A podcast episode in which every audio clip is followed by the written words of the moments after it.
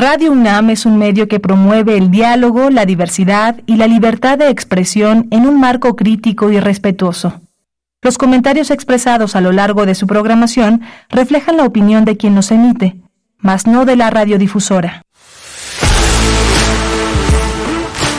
Radio UNAM presenta Prisma RU. Una mirada universitaria sobre los acontecimientos actuales. Prisma RU. Relatamos al mundo.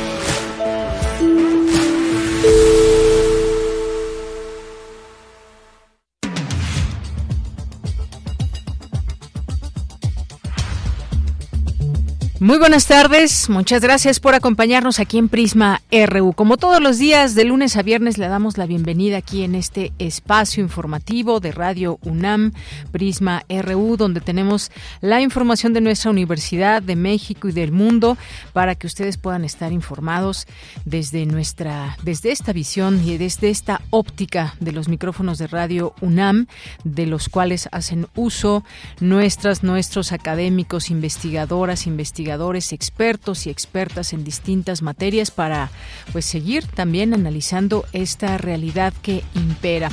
Bien, pues hoy tenemos mucha información. Vamos a vamos a platicar sobre este virus sincicial respiratorio que pues se han reportado muchos casos o por lo menos un incremento de casos de este virus. Así que vamos a platicar con la doctora Susana López Charretón. Vamos a platicar también.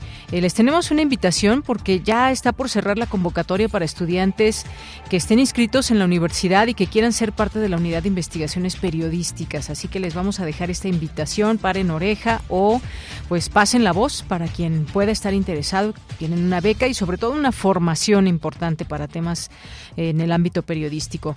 Vamos a hablar de eh, una invitación que nos tiene al programa, por supuesto, de Hipócrates 2.0, el doctor Mauricio Rodríguez, pero además el tema de hoy va a ser el VIH a 40 años de su descubrimiento y tienen como invitado al doctor Samuel Ponce de León, así que vamos a platicar de algunas vertientes que se van a abordar hoy más adelante a la hora de su programa y vamos a tener también el primer Congreso NUMED donde se analizará la nueva escuela mexicana, vamos a platicar con el secretario de Educación Pública del Estado de Tlaxcala, el doctor Homero Meneses Hernández. Tendremos también hoy martes Poetas Errantes, Literatura con Alejandro Toledo, Cultura, nuestro enlace con la FIL, allá en, en Guadalajara, con Tamara Quirós. Así que quédense con nosotros. Nuestras redes sociales, que por cierto, hagan buen uso de sus redes sociales, si no, miren, les va a pasar lo que a Vicente Fox, que por andar de bocón, la verdad, la verdad, por andar de grosero, pues ya algo pasó con su cuenta y pues ya más bien ya no tiene cuenta o está suspendida o quién sabe qué habrá pasado o le quitaron su juguete de redes sociales X, quién sabe. El caso es que ya no están después de las barbaridades que de pronto le gusta decir en un ámbito, en otro, va y viene, habla con el hígado más que con la cabeza. Bueno, pues por una parte vamos a respirar de, de estas eh, tipo de, de intoxicaciones que de pronto hay cuando alguien no sabe usar sus redes sociales o las utiliza para promover fake news o para insultar o para denostar a las personas. Así que hagan buen uso de las redes sociales. Ese va a ser el consejo del día de hoy. Bien, pues yo soy de Yanira Morana, nombre de todo el equipo, le damos la bienvenida y desde aquí relatamos al mundo.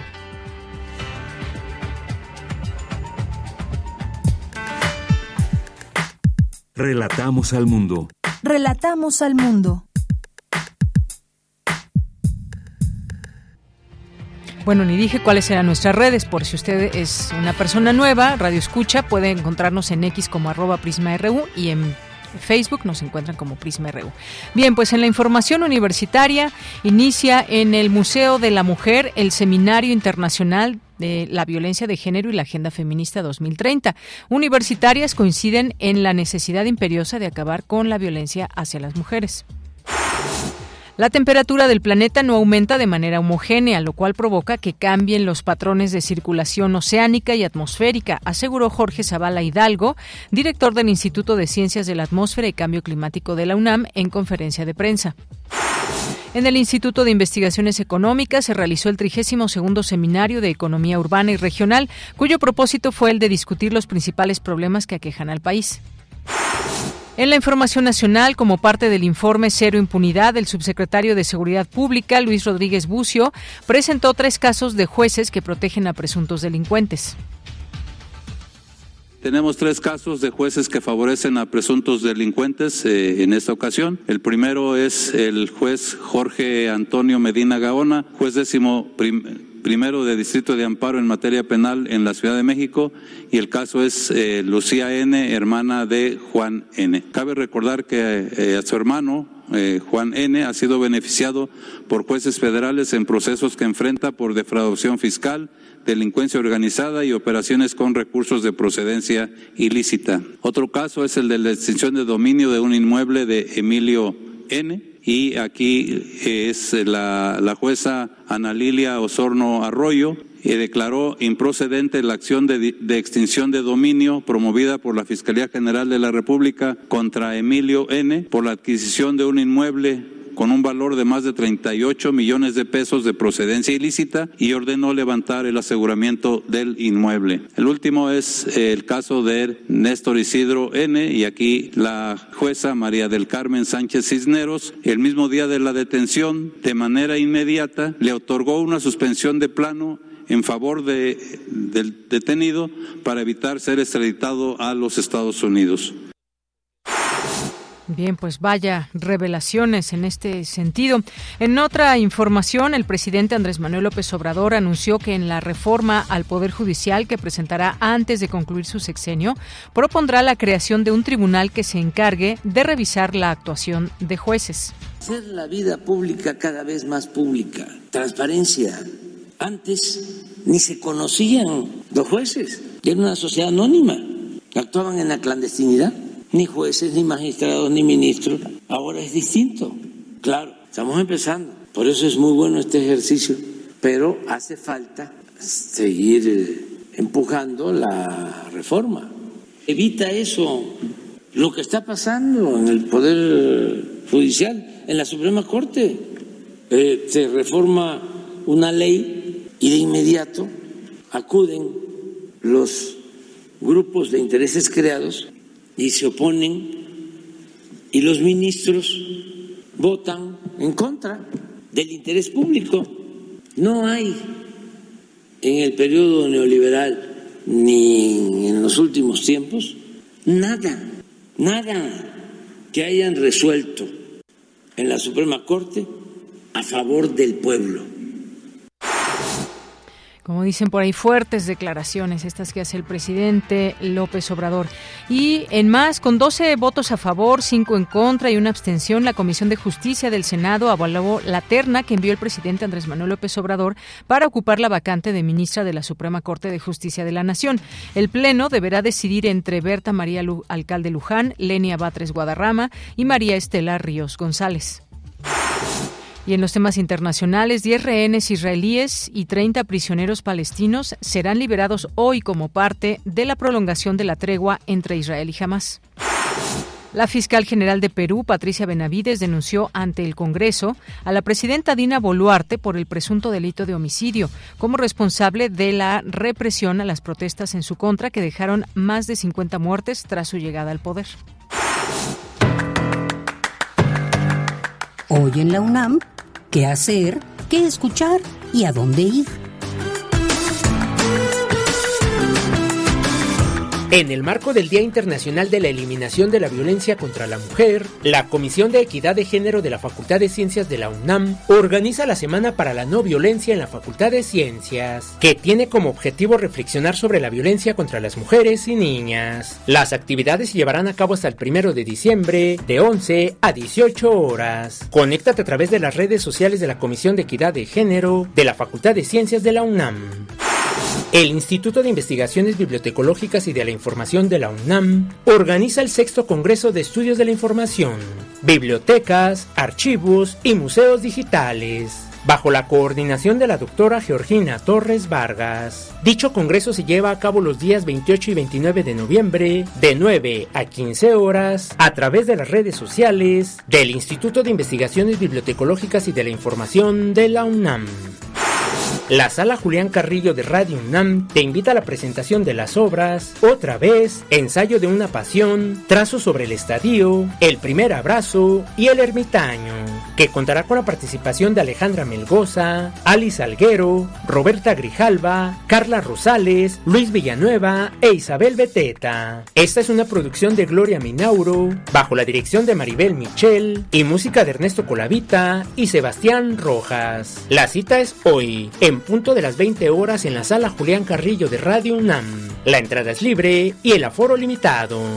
Para Prisma RU, Daniel Olivares Aranda.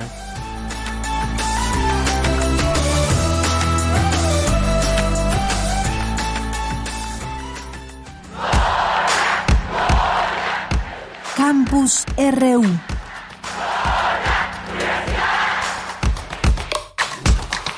Una de la tarde con 14 minutos. Nos vamos con mi compañera Cindy Pérez Ramírez en nuestro campus universitario. Coinciden universitarias en la necesidad imperiosa de acabar con la violencia hacia las mujeres. ¿Qué tal, Cindy? Muy buenas tardes. ¿Qué tal, Deyanira? Es un gusto saludarte. Muy buenas tardes. Con la conferencia magistral de la directora del Instituto de Investigaciones Jurídicas de la UNAM, Mónica González Contró, dieron inicio las actividades del Seminario Internacional La Violencia de Género y la Agenda Feminista 2030, organizado por la Federación Mexicana de Universitarias, FEMU. Previo a la conferencia, la doctora Patricia Galeana, presidenta fundadora de FEMU y directora del Museo de la Mujer, señaló que la cultura patriarcal es la raíz de la violencia hacia las mujeres. El hombre se apropia del cuerpo de la mujer para garantizar su descendencia y después mandatos divinos, eh, supuestas leyes de la naturaleza, establecen una supuesta superioridad física e intelectual del hombre. El poder es masculino. El hombre manda y la mujer obedece. Esa es la cultura patriarcal que queremos deconstruir para que se acabe la violencia hacia las mujeres de enero a octubre del presente año ha habido 694 feminicidios, pero hay una opacidad eh, manifiesta en las cifras oficiales. Al hablar de una cultura de paz, la directora del Instituto de Investigaciones Jurídicas de la UNAM, Mónica González Contró, se refirió al Objetivo de Desarrollo Sostenible 16, que pretende promover el Estado de Derecho a nivel nacional e internacional y garantizar la igualdad de acceso a la justicia para todos. Hemos incorporado la obligación de paridad en nuestra Constitución, también en las resoluciones del Tribunal Electoral. Em, pero pues es uno de los tantos modelos, ¿no? Y falta mucho para avanzar hacia la igualdad eh, sustantiva. Sin embargo, también hay que reconocer esto como un gran avance y que si no se hubiera incorporado esta política dentro de, como obligatoria dentro de la Constitución y las leyes, no tendríamos hoy congresos paritarios y no tendríamos el número de gobernadoras que tenemos. Es importante em, precisamente pues el avanzar hacia leyes que promuevan la inclusión de las personas tradicionalmente excluidas. Yanira, les compartimos algunas cifras. Cada año en el país son asesinadas más de 3.000 mujeres, niñas y adolescentes, aunque solo alrededor de un 24% de esa cifra se contabiliza como feminicidios. La violencia contra mujeres y niñas le cuesta al mundo 1.5 billones de dólares al año, el equivalente al 2% del Producto Interno Bruto Mundial. Este es mi reporte. Cindy, muchas gracias y buenas tardes. Muy buenas tardes. Vamos ahora con mi compañera Virginia Sánchez. Expertos analizan el cambio climático y su afectación en los océanos. ¿Qué tal, Vicky? Muy buenas tardes. Hola, ¿qué tal, Bella? Muy buenas tardes a ti y al auditorio de Prisma RU. La temperatura del planeta no se da de manera homogénea, es decir, está aumentando más en la parte continental que en la parte oceánica, y en algunas regiones continentales aumenta más o, aumenta, o, o disminuye, por lo que estas diferencias provocan que cambien los patrones de circulación atmosférica y los de circulación oceánica, es decir, los vientos, los sistemas meteorológicos, los frentes, los propios huracanes y en los océanos también se tiene una variabilidad natural que se ve afectada debido al cambio climático.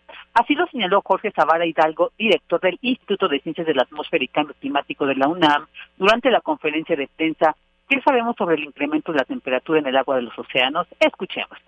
El mar en general se calienta más o está aumentando más su temperatura en las primeras capas y esto hace que el océano se esté estratificando, es decir, la densidad de las capas superficiales disminuye más que las capas más profundas y esto inhibe la mezcla vertical con una serie de consecuencias muy importantes para los océanos. También debido al aumento del CO2, tanto en la atmósfera como en los océanos, el pH de los océanos está cambiando y se van haciendo un poco más ácidos con una serie de consecuencias y entre otras cosas el nivel del mar está aumentando. El experto también señaló que, aunque el fenómeno del niño explica en buena medida la variabilidad entre distintos años, la mayor variabilidad que se tiene está asociada al cambio climático.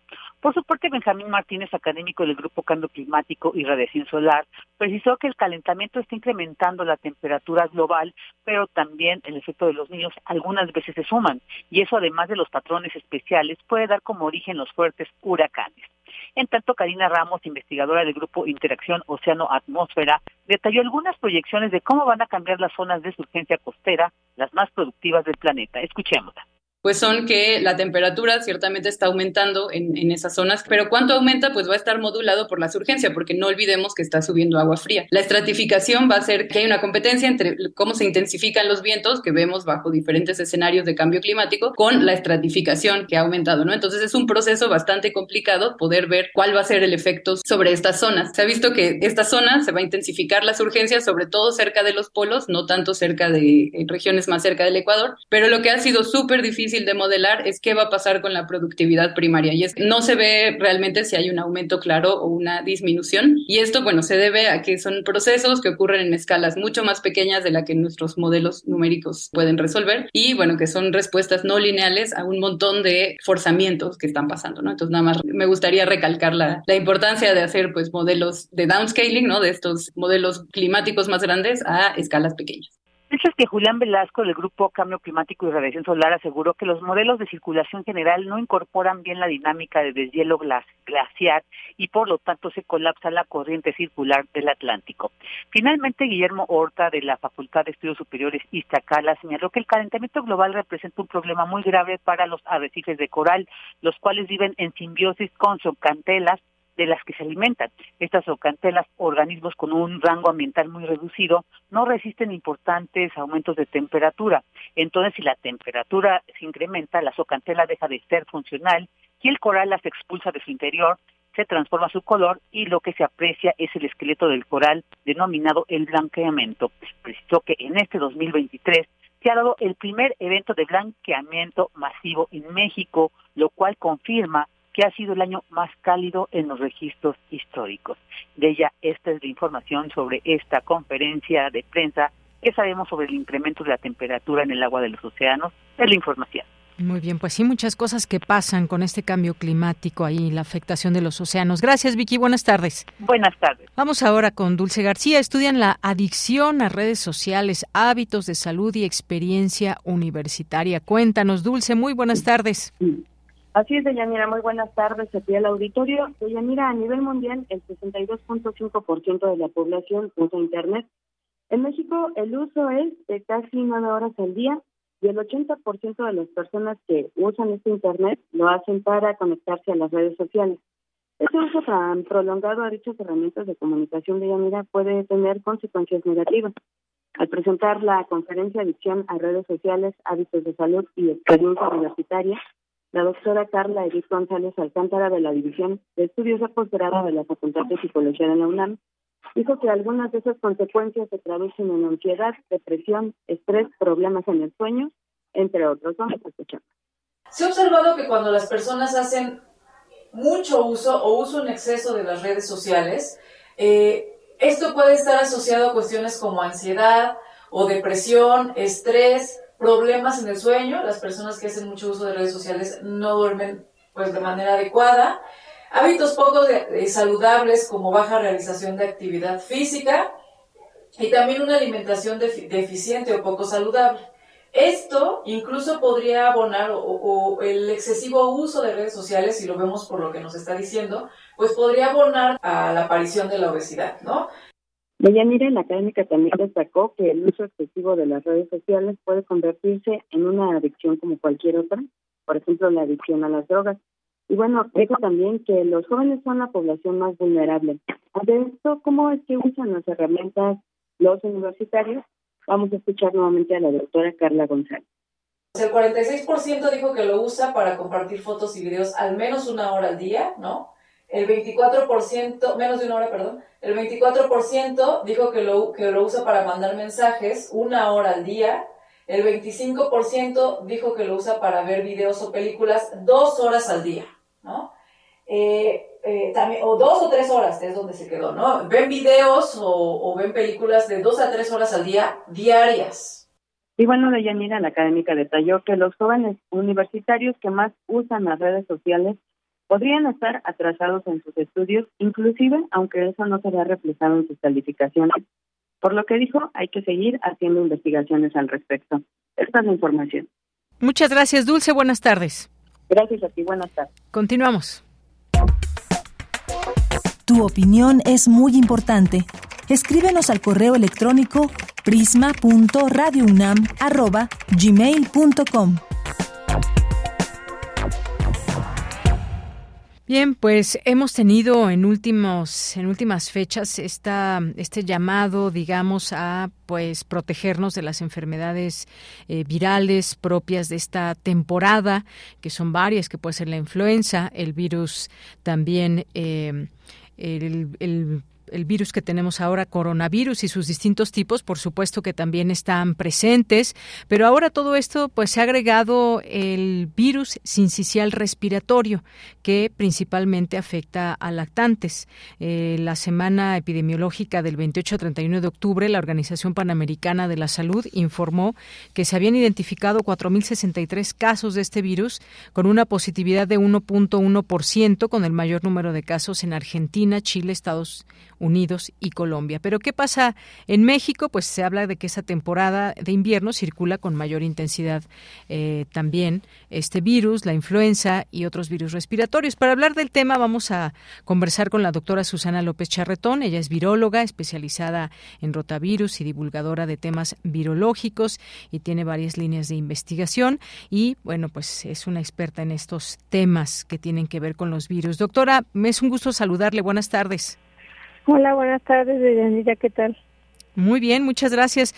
Pues doctora, yo quisiera preguntarle sobre este incremento que se ha, eh, del cual se ha informado en torno al virus incisional respiratorio, que en principio, pues quizás describir qué es este este virus, virus y por qué afecta, pues principalmente a lactantes. Pues mira, este virus es un virus eh, que conocemos hace ya muchísimos años es un virus que pertenece a una familia que se llama Paramyxoviridae y es un virus que normalmente causa eh, síntomas gripales, enfermedades respiratorias eh, y tiene sus picos epidémicos principalmente en las épocas invernales, digamos de octubre a marzo. Eh, a, diferencia de otros virus que ya conocemos, este virus afecta muchísimo más a los niños menores de 10 años. Mm especialmente a los a los bebitos menores de un año. Entonces, pues estamos en la mera temporada y sí hay una alerta, que ahora ya estamos muy alertas a todas estas, em, digamos, avisos de virus, pero es, es uno de los que ya conocemos hace mucho tiempo. Muy bien. Ahora, ¿este virus es, digamos, peligroso, de mayor cuidado que otros? ¿Cómo podríamos ubicarlo? Este virus, eh, como todos los virus son peligrosos, en realidad sobre todo para población eh, muy susceptible, para personas inmunodeprimidas, pero en este caso sabemos que los más afectados son los niños, y te digo principalmente los niños menores de, de un año, como que los afecta especialmente grave. Entonces, sí hay que protegerlos mucho, estar muy pendientes de, pues, de los síntomas, y si se nota dificultad respiratoria en un bebito menor de, bueno, en cualquiera, pero en, en, chiquitos, hay que llevarlos rápido al hospital porque sí requieren de, asistencia eh, de distintos tipos. ¿no? Mm, así es. Y bueno, pues eh, tenemos el dato desde que inició la temporada de frío en octubre y hasta el 25 de noviembre, que fue apenas hace tres días, eh, se ha confirmado 827 casos de virus respiratorios diferentes a la influenza y a COVID-19. Y de estos, 66%, es decir, 546 casos, resultaron positivos a este virus incisional sin que a la fecha se registren defunciones. Esto es, digamos, una buena noticia. ¿Hay un tratamiento específico para este virus? Pues en realidad el tratamiento es no, no utilizar antibióticos, Mm, porque es un virus. Y eh, eh, sí existen algunos antivirales, pero sí son bajo prescripción médica totalmente. Eh, como en otros casos, hidratación, eh, cuidados eh, de regular temperatura con, digamos, paracetamol es, es lo más común. Y pues los tratamientos sí, son- sí hay tratamientos indicados, pero sí hay, sí el médico es el que los tiene que recomendar. Les recuerdo que antibióticos no se utilizan en casos de enfermedades virales. Bien, em, ¿requiere normalmente este virus hospitalización? Si el niño presenta respi- eh, eh, dificultad respiratoria que se nota mucho porque se le sume la pancita, digamos, se nota cuando están teniendo dificultad respiratoria, sobre todo los chiquitos, como que se, se les sume la pancita, literalmente. Eso sí necesitan hospitalización. Con, lo- con los bebés hay que tener muchísimo cuidado. Es, eh, vale la pena mencionar que, que se acaba de autorizar en Estados Unidos y en Europa una vacuna contra este virus que se aplica a las mamás, a las, bueno, a las mujeres embarazadas de 34 a 38 semanas de embarazo, justo para que, es, digamos que la, la, la mamá embarazada prepara su sistema inmune y los anticuerpos pasan eh, a través del cordón umbilical al, al bebé, al feto, y esto los protege sobre todo en el primer año, que es lo que digo que es más, este, pues sí, es la temporada más complicada para este virus. Desafortunadamente esa vacuna todavía no está siendo, eh, pues todavía no ha sido autorizada por COFEPRIS, pero pues tenemos la luz de que ya están, eh, ya están este tipo de vacunas. ¿Qué se sabe más de este de este virus? En, eh, recordemos que, por ejemplo, cuando estaba toda esta pandemia de, de COVID-19 y que sabemos que este virus todavía está presente, se hablaba de que algunas variaciones eran más contagiosas que otras y demás. En este caso, si un pequeño, un bebé, está adquirió este virus sincicial, ¿puede transmitírselo, por ejemplo, a un adulto o es difícil? Sí, no, sí, los adultos también nos contagiamos. Eh, como muchas enfermedades infecciosas, la primera infección es la más severa porque no estamos preparados, digamos, porque nuestro sistema inmune todavía no conoce a este agente cuando más fuerte nos puede atacar, digamos. A las siguientes infecciones que podemos tener, a los papás y a, a- a niños más grandes de la casa, eh, claro que se pueden contagiar, pero eh, sabemos que la primera infección, la primera infección es la más severa.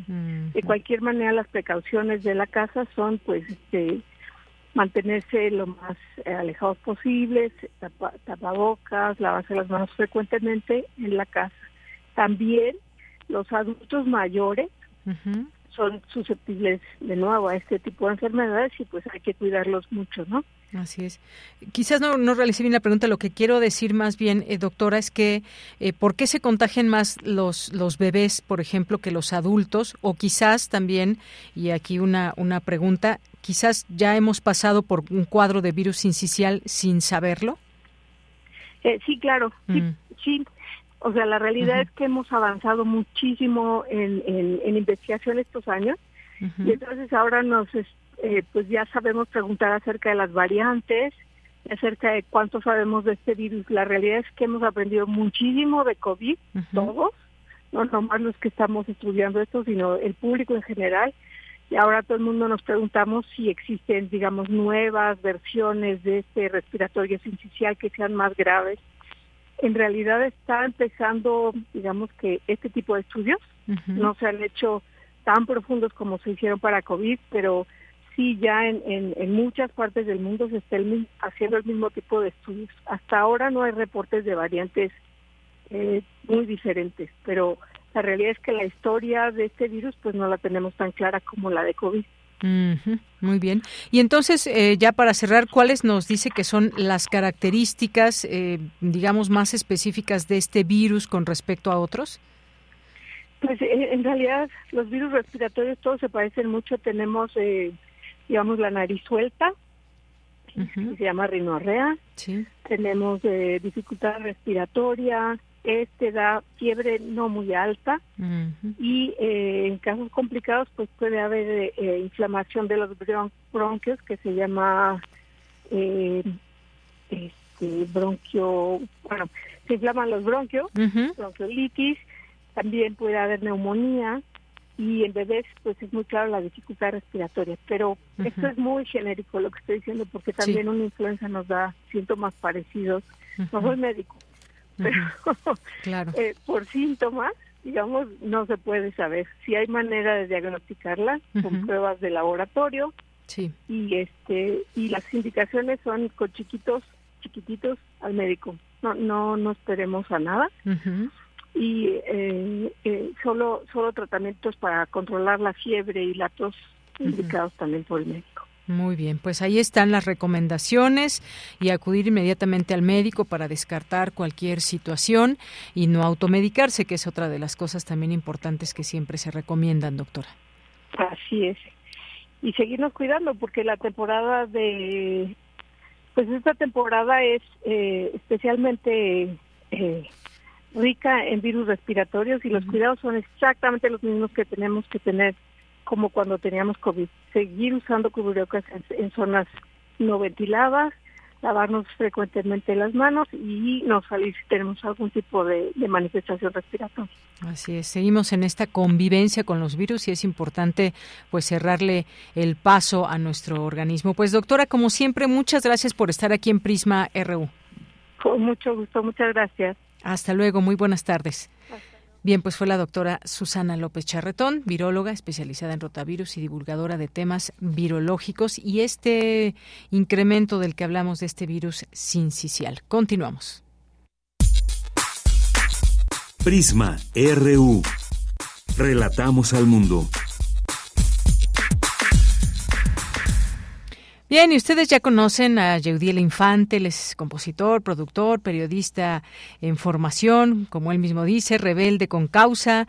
Y bueno, pues ha ganado también algunos reconocimientos ya. Y siempre nos da mucho gusto platicar con él, a veces de sus de sus eh, proyectos personales que van ligados a la música.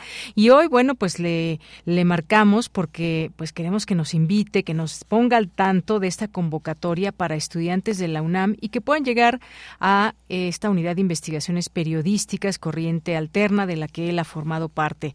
Eh, ¿Qué tal, Judiel? ¿Cómo estás? Y que forma parte, por supuesto. ¿Cómo estás? Buenas tardes. Hola, Deyanira. Buenas tardes. Muy bien. ¿Y tú qué tal? Muy bien, muchas gracias. Pues cuéntanos, ¿de qué se trata esta invitación? No, hombre, muchas gracias por, por, este, por el espacio. Mira, estamos muy emocionados porque está abierta la convocatoria para conformar la quinta generación, como bien dices, de la Unidad de Investigaciones Periodísticas de Cultura UNAM. Este es un espacio de formación periodística que, bueno, es único, eh, de verdad es una gran, gran, gran oportunidad que ofrece la UNAM, porque está abierto para gente de cualquier carrera de la UNAM, no es necesaria una formación periodística, es un equipo que tiene un trabajo a través de mentoría para realizar productos periodísticos en todos los géneros periodísticos, y las mentorías las dan periodistas del más alto nivel que hay en este país, y además, mientras tú este, vas aprendiendo y trabajando historias, este, recibes un apoyo económico mensual este, por formar parte de la unidad. Entonces es una súper oportunidad y en este momento está abierta la convocatoria. Lo único necesario es eh, ser estudiante de licenciatura o posgrado de cualquier programa de la UNAM, tener un número de cuenta vigente, eh, enviar una carta de motivos este, y dos propuestas de, de reportaje, ¿no? Comprobar la inscripción a la UNAM. Es todo, solamente hablar de qué se quiere contar. Y, bueno, yo me cambió la vida estar aquí, ¿eh? te lo puedo decir, en la Unidad de Investigaciones Periodísticas. Eh, es un espacio maravilloso, se aprende muchísimo y, y es este, pues como que una cosa yo siento única en el mundo del periodismo. Entonces, pues nada, contentos de invitar a toda la comunidad de la UNAM para que se unan con nosotros.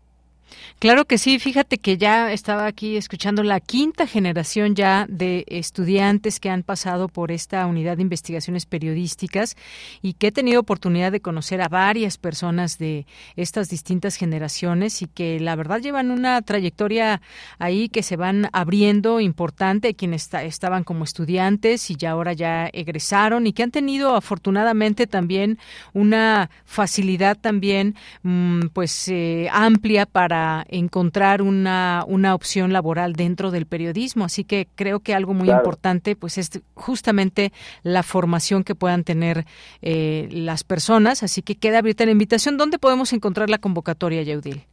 La convocatoria la pueden encontrar en la página de, de, la, de la unidad, que es corrientealterna.unam.mx. Ahí hay, hay un, un espacio especial para la convocatoria y este y también bueno o sea este esto que mencionas es importantísimo. Claro no nada más acaba ahí la historia de la gente que hemos estado acá. Yo soy orgullosamente primera generación. Este pues ahorita tengo compañeros en todos los medios no en todos los medios grandes por todos lados. Eh, mucha gente que no había antes probado realmente la opción del periodismo descubre acá que es su vocación. Es un espacio de verdad muy muy muy chido. Entonces este pues sí corrientealterna.unam.mx convocatoria eh, y bueno, insisto, solo hay que ser estudiante de la UNAM, eso es lo que se pide.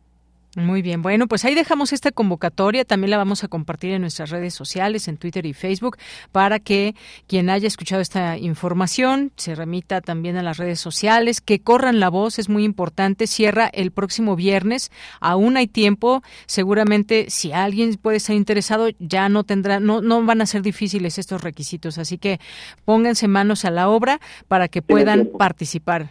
Pues gracias, Judiel, ¿algo más que quieras comentar?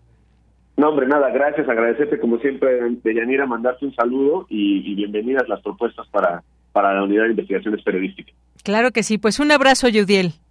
Igual, un abrazo, Deyanira, gracias. Hasta luego, muy buenas tardes, Yudiel Infante, que forma parte, formó parte de la primera generación de Corriente Alterna y como les digo, pues se le han abierto muchas puertas gracias a su talento y gracias también a esta formación que puedan tener muchas personas dentro de esta unidad.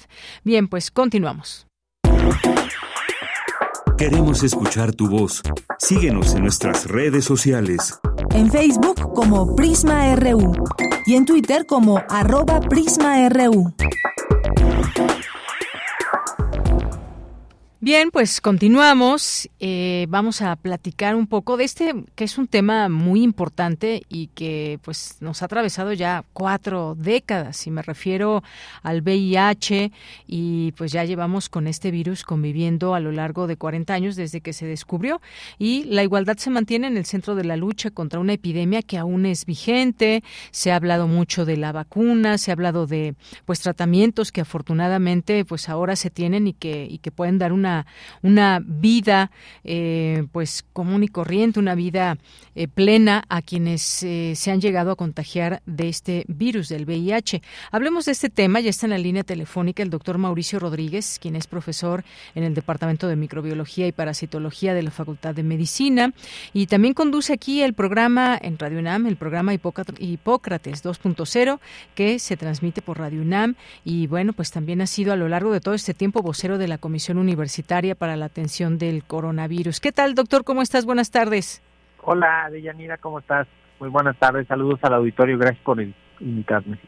No, pues gracias a ti, doctor. Pues cuéntanos de este de este virus que hay mucho que decir del VIH, pero pues desde dónde van a tener hoy un programa muy importante ahí en como todos los martes en Hipócrates 2.0, pero cuéntanos un poco de este de este tema. Sí, muchas gracias. Eh, fíjate que este año, bueno, el, primero de diciembre todos los años se conmemora el Día Mundial de la Lucha contra el VIH-Sida desde 1989, me parece, ¿no? Es, es una efeméride en la que pues se llevan a cabo actividades en torno a este tema. La idea justamente es ponerlo a la vista de todos y hablar y, y decir lo que está pasando, lo que ha pasado, hacer reflexiones, y pues no nos queríamos quedar fuera nosotros esta semana y grabamos un programa con el doctor Samuel Ponce de León porque él es del, fue de los primeros infectólogos en México que vio casos de VIH-Sida en México en 1984. Entonces, pues justamente sobre eso platicamos, sobre cómo se ve a la distancia eso, porque pues se están cumpliendo 40 años de que se identificó el virus, 42 de los primeros casos, eh, y pues vale la pena sentarse a reflexionar sobre todo en estos días sobre este importantísimo tema. Claro que sí, porque además, eh, pues desde que se registró por primera vez casos de una enfermedad que no se sabía mucho, que eran estos casos de enfermedad y muertes que de pronto eran hasta inexplicables y que posteriormente pues recibirían este nombre de SIDA. Y ya después pues conocimos esta parte donde pues alguien que se contagia de VIH no precisamente va a desarrollar el SIDA y tampoco pues se sabían muchas cosas. Desde ese momento que fue en los años 80 hasta hoy, digamos eh, qué ha pasado en cuanto a la medicina y cómo ahora pues se tratan estos casos de, VIH. Bueno, lo, primero fue que se establecieron más o menos rápido algunos eh, lineamientos para el diagnóstico clínico. Eso fue algo importantísimo. Después se logró tener pruebas de diagnóstico cada vez mejores. Después, eh, 1985 me parece, se tuvo el primer antirretroviral que empezó ahí como a abrir la puerta de la esperanza para, para un tratamiento específico. Eh, después se han ido encontrando y logrando eh, medicamentos cada vez más, eh, pues más efectivos, más seguros, ¿no? Que, que son pues, tratamientos que permiten, como bien tú dices, que una persona que tiene el virus pueda llevar una vida pues igual de plena, que una persona que no lo que no lo tiene eh, con el debido control y con las consideraciones no pero pero esto se tiene eh, se hicieron pruebas de mucho tipo para para el diagnóstico.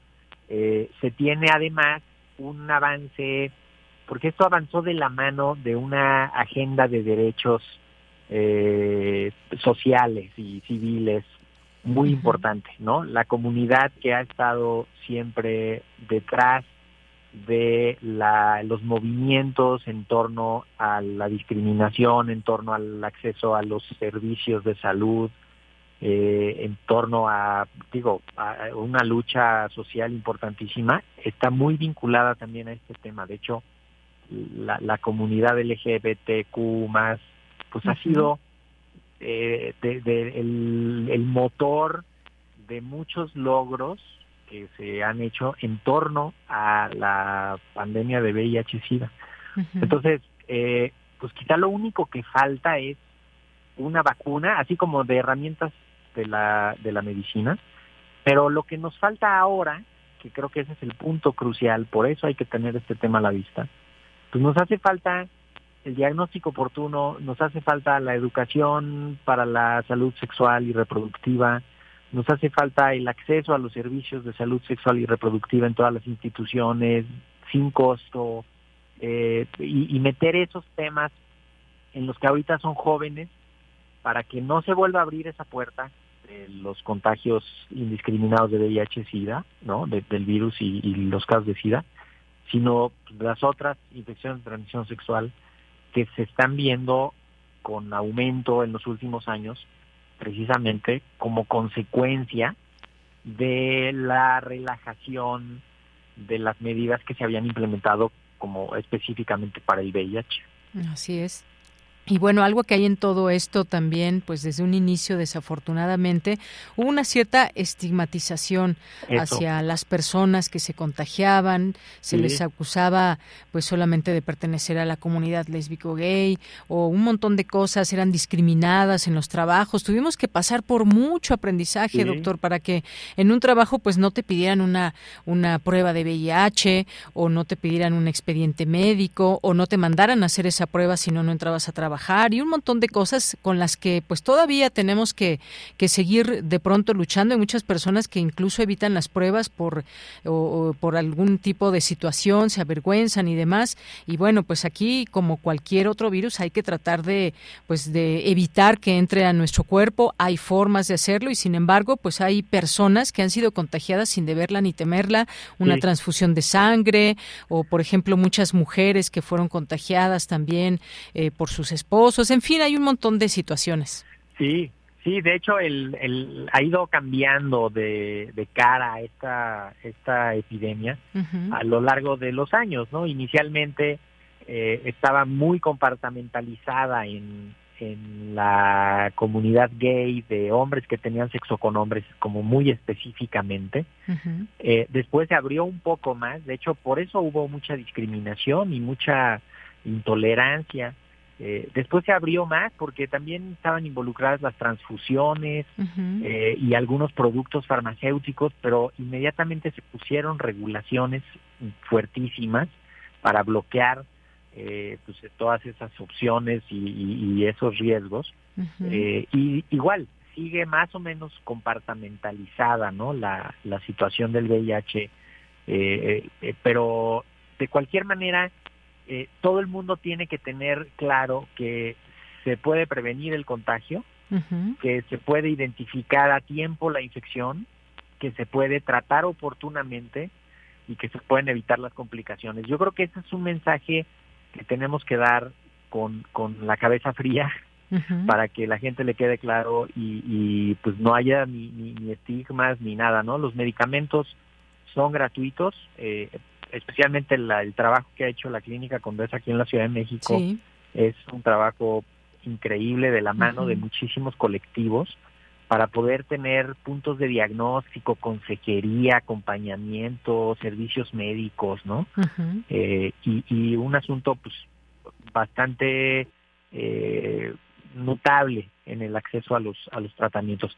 Y resultados padrísimos de, de éxito en el tratamiento y de seguimiento a los pacientes no entonces pues por ahí hay que hay que entenderlo. Y, y cerrarle la puerta a los otros riesgos de las otras infecciones de transmisión sexual así es. que pues ahí existen. O sea sífilis gonorrea eh, hepatitis C que tiene un componente de transmisión también así.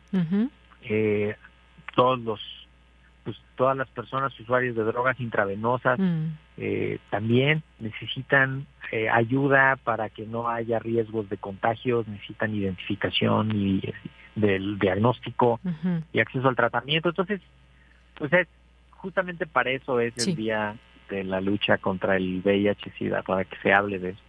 Claro que sí, pues cuidémonos, atendamos todas estas recomendaciones, evitemos que este y cualquier otro virus entre a nuestro cuerpo y bueno, pues saber que siempre también hay una posibilidad, hay una salida, hay un tratamiento y que nos puede dar acceso a una vida plena en el caso del VIH. Y pues no, no se pierdan hoy Hipócrates 2.0 porque estará ahí el doctor Mauricio Rodríguez con su invitado, el doctor Samuel Ponce de León. Muchas gracias, doctor Mauricio.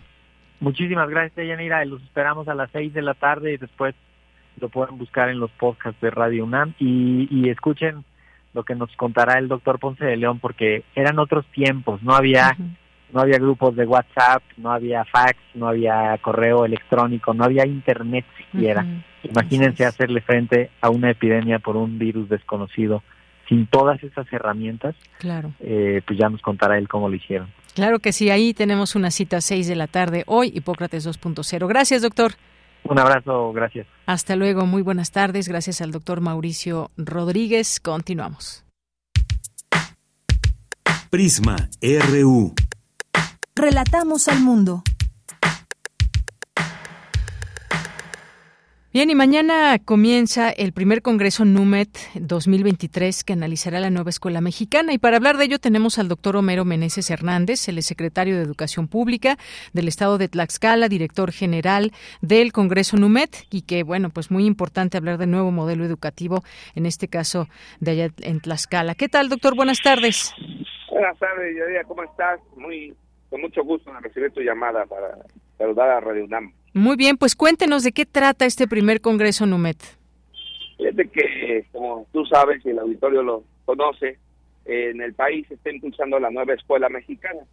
Y para el caso de nuestro estado aquí en Tlaxcala, la licenciada Lorena Cuellar Cisneros, gobernadora de nuestra entidad, me instruyó como secretaria de Educación para que buscáramos la forma de profundizar la nueva escuela mexicana aquí en Tlaxcala. De tal suerte que diseñamos un modelo de carácter organizacional que denominamos Nuevo Modelo Educativo Tlaxcalteca. Y mañana tenemos el primer congreso de este modelo, que en realidad agrupa eh, distintas formas de entender el sistema educativo tlaxcalteca para reorganizar en función del territorio, de las estructuras educativas, de la participación de padres y madres de familia, tutores y cuidadores, y desde luego para hacer una reflexión profunda acerca de las nuevas formas de evaluación, los libros de texto gratuitos, esta nueva familia, porque hay que decir que aquí en Tlaxcala agregamos un libro más a esta familia de libros para presentar el libro de Patrimonio Cultural de Tlaxcala. Entonces, ha sido un esfuerzo muy importante, pero es necesaria la reflexión entre maestros y maestras para potencializar la nueva escuela mexicana. Pues qué bueno, esa es una buena noticia, que se dialogue para la transformación educativa.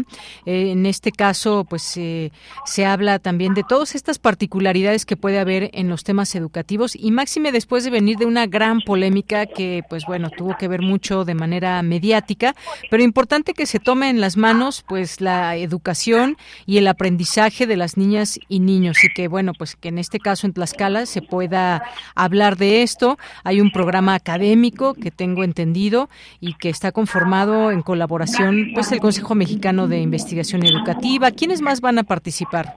Así es, participa el, Consejo Mexicano de Investigación Educativa, el COMIE, eh, a través de 600 eh, eh, compañeros y compañeras investigadores. Nos hicieron el favor de examinar las ponencias que se van a presentar. también va a haber una memoria, hay 16 conferencias magistrales de ponentes nacionales e internacionales. Está la final de la Olimpiada STEM, eh, que denominamos Yunten, que es en honor al pueblo eh, originario de Ixtenco, con su variante Yumu, que hablan este, otomí, su variante Yumu. Y también vamos a establecer una exposición, eh, más bien un taller, que derivará en una exposición para la promoción de la cultura de paz en educación media superior, porque nosotros no creemos en la escala que la solución a los problemas de violencia que lamentablemente vivimos es la expulsión de los violentos, sino más bien la generación de una cultura de paz.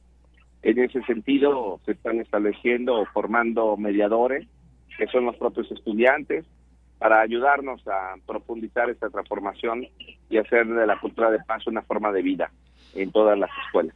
Muy bien, entonces entre estos temas a tratar nos decía está el plan y programa de estudios, está eh, también los libros propiamente, los libros de texto gratuitos, los aprendizajes, este pues este tema de cultura de la paz. Ah, pues muy bueno porque ahora se habla ya mucho de inteligencia artificial y cómo y qué les vamos a enseñar a los alumnos, ¿no? Así es, queremos analizar si la inteligencia artificial en algún momento podría sustituir el servicio docente, nosotros creemos que no, pero es una reflexión que tenemos que hacer de manera profunda para entender que la inteligencia artificial es solamente una herramienta. También vamos a tener la primera feria del libro, este, son 40 editoriales que participan con nosotros, entre ellas el Fondo de Cultura Económica, propias editoriales de la Universidad Nacional, de la UNAM, de la UAM, del Politécnico, del Colegio de Tlaxcala, de centros de investigación que se dedican justamente al tema de educación. Y pues estamos muy contentos porque es el primer esfuerzo, pero tenemos confianza de que va a ser un esfuerzo que se va a ir consolidando al paso de los años y que poco a poco se va a convertir en una en un referente que esperamos ser de carácter regional y, por qué no, nacional también. Muy bien, bueno, pues muchas gracias por comentarnos de esto que comienza el día de mañana. Y veo que también sobresale una conferencia magistral de género, feminismos e interseccionalidades eh, que dará Gisela Sarenberg, que es algo muy importante de lo cual se debe, porque se debe de hablar, doctor. Así es, eh, aquí en Tlaxcala, como, como se sabe, nos gobierna la licenciada Lorena Pérez Cisneros, una mujer muy comprometida con estos temas y la verdad es que es necesario desmitificar muchos temas, analizarlos de manera profunda y pongo un ejemplo, aquí en Tlaxcala tomamos una decisión muy importante.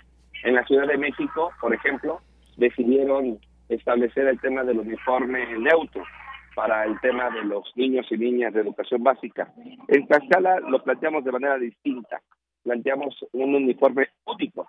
Este uniforme único desmitifica el uso de la falda, por ejemplo, para el tema de las niñas, pero además propicia la movilidad, porque según los datos de la UNICEF, las niñas ocupan solamente la tercera parte del espacio de recreo en las escuelas. Y la obesidad infantil, como sabemos, es el un problema muy fuerte aquí en nuestro país. Y aquí en Cascala, al facilitar el tema del uniforme único, eh, que es de características deportivas, lo que estamos haciendo también es facilitar la movilidad de las niñas, que hay que reconocerlo, muchas de ellas preferían no brincar, no saltar, no echarse marometas por el pudor propio del uso de la falda. ¿no? Y ahora que hemos establecido desde este ciclo escolar ya de manera generalizada el uniforme único, hemos visto cómo las niñas se mueven con mayor libertad en el espacio escolar. Y además de que se ayuda a la economía y se busca la igualdad sustantiva. Temas como, los que vamos a escuchar en las conferencias, como los temas que vamos a abordar, también abonarán a una difusión, a una situación muy importante en torno de la educación en nuestro estado y en el país. Muy bien. Bueno, pues doctor Romero Meneses Hernández, muchas gracias por estar aquí, platicarnos de este primer Congreso NUMETA y sus temáticas. Que les vaya muy bien y que todo sea para mejorar siempre pues la educación de niñas, niños y adolescentes. Muchas gracias. Gracias, Tía. Gracias, Tía, todo, eh, todo Gracias, muy buenas tardes. Hasta luego. Hasta luego. Bien, continuamos. Las normas del trabajo tienden a conseguir el equilibrio entre los factores de la producción y la justicia social, así como propiciar el trabajo digno o decente en todas las relaciones laborales. En México se publicó la Ley Federal del Trabajo en abril de 1970 para garantizar a las personas que viven en nuestro país un trabajo digno tal como lo estipula el artículo 123 de nuestra Carta Magna. Pero ¿qué define un trabajo digno? Según el artículo segundo de la Ley Federal del Trabajo, se entiende por trabajo digno o decente aquel en el que se representa plenamente la dignidad humana del trabajador. Se tiene acceso a la seguridad social, se percibe un salario remunerador, se recibe capacitación continua para el incremento de la productividad con beneficios compartidos y se cuenta con condiciones óptimas de seguridad e higiene para prevenir riesgos de trabajo. El trabajo digno es un derecho humano y es una garantía en nuestra Constitución. Bueno, hay algunos de las cosas y aspectos que debemos de saber de nuestra Constitución y nuestros derechos humanos y que entre ellos está pues este el derecho al trabajo y pues características también específicas en todo ello. Bueno, hemos llegado al final de esa primera hora. Lo invitamos a que nos acompañe en la siguiente. Tenemos todavía mucha información, poetas errantes, literatura también, Fundación UNAM, así que quédese todavía hay muchas cosas más que seguirles informando y vamos a este corte, regresamos a esta segunda hora. Queremos escuchar tu voz. Síguenos en nuestras redes sociales. En Facebook como Prisma RU y en Twitter como arroba PrismaRU.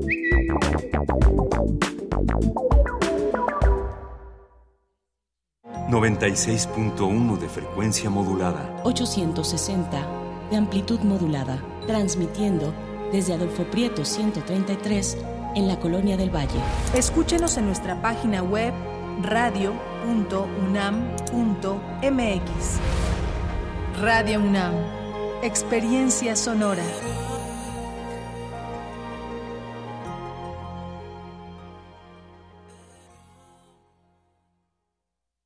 Únete al equipo que capacitará a quienes contarán nuestros votos. Este es un llamado de México y nuestra democracia. Yo como supervisor electoral y yo como capacitador asistente electoral haremos posible la instalación y el funcionamiento de las casillas en todo el país. Te invitamos a ser parte de este valioso equipo. Inscríbete, tienes hasta el 28 de noviembre. Por México, todas y todos participamos. En, estas elecciones, con mi INE, participo. INE. En el Tribunal Electoral, las decisiones se toman colectivamente, respetando las diferencias, pero con un denominador único: tutelar los preceptos constitucionales que rigen la materia electoral con certeza jurídica e independencia, sin condicionamientos de actores o partidos políticos. La aplicación de los principios de certeza, imparcialidad, objetividad, legalidad e independencia son trascendentes en la resolución de controversias, pues garantizan el consenso social. Tribunal Electoral del Poder Judicial de la Federación. Justicia que fortalece la voluntad ciudadana vivimos a través del cuerpo. La teoría que habla de lo social tiene que ver totalmente con la realidad física de los cuerpos, atraviesan en nuestra corporeidad, en nuestra psique, en nuestros afectos, en nuestras propias historias de vida. Seguimos construyendo igualdad. Sintonízanos este miércoles a las 10 de la mañana. Tenemos a Claudia de la Garza y Erendida Derbez, que nos hablan del libro Mapas Corporales, historias, relatos y conceptos que nos atraviesan. Escuchar y escucharnos, temporada 12. Con los votos de los diputados y senadores del Partido Verde, se logró la mayoría para aprobar la reforma constitucional que garantiza que los programas sociales del presidente López Obrador sean un derecho permanente. Y año tras año los diputados del Verde votan para otorgar recursos para la pensión universal de adultos mayores, el apoyo económico del programa Jóvenes Construyendo el Futuro, las becas bienestar para todas las familias con hijos en educación básica y la beca universal para estudiantes de preparatoria. La 4T también es verde, Partido Verde Ciudad de México. Chilango Con Salomón, seguro. Salomón, Chertorivsky. En movimiento por la ciudad. Salomón o Chertorivsky, como me quieras llamar. Aquí sea el futuro. Mensaje dirigido a militantes y simpatizantes de Movimiento Ciudadano. Precandidato único a la jefatura de gobierno de la Ciudad de México. Movimiento Ciudadano. Las historias concluyen. Las palabras vuelan. Los escritos se malinterpretan y los sonidos permanecen. Hacia el tema de la escucha en general de documental sonoro. Todo va en el mismo sentido y en ese sentido es que pues hay más producciones sonoras, más historias para escuchar, más gente que quiera hacer eso. La UNESCO señaló que tienen valor patrimonial las producciones radiofónicas. Tenemos una identidad en común, tenemos sonidos que nos hermanan y queremos contarnos desde nuestra especificidad, además comparte una lengua. Radio UNAM te invita a escuchar la serie que conjuga el arte y el periodismo en un mismo género. Foro Sonodoc, un recinto para celebrar el documental sonoro. Todos los viernes a las 17 horas por el 96.1 de FM. Un archivo sonoro para representar el presente. Radio UNAM, experiencia sonora. Porque tu opinión es importante, escríbenos al correo electrónico prisma.radiounam@gmail.com.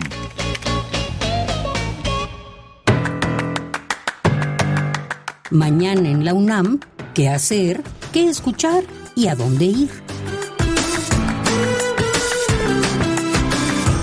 El Instituto de Investigaciones Económicas de la UNAM te invita a la conferencia Destrucción del Ambiente y Corporaciones, a cargo del doctor Raúl Guillermo Ornelas Bernal, que tiene como líneas de investigación empresas transnacionales, economía internacional, globalización, inversión extranjera directa y tecnologías de la información. Conéctate mañana miércoles 29 de noviembre en punto de las 11 horas a través del sitio oficial económicas.unam.mx diagonal actividades.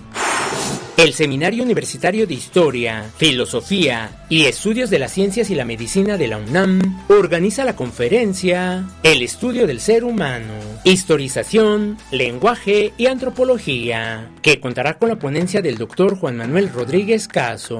Conéctate mañana miércoles 29 de noviembre en punto de las 13 horas a través de las redes sociales del Seminario Universitario de Historia, Filosofía y Estudios de las Ciencias y la Medicina de la UNAM.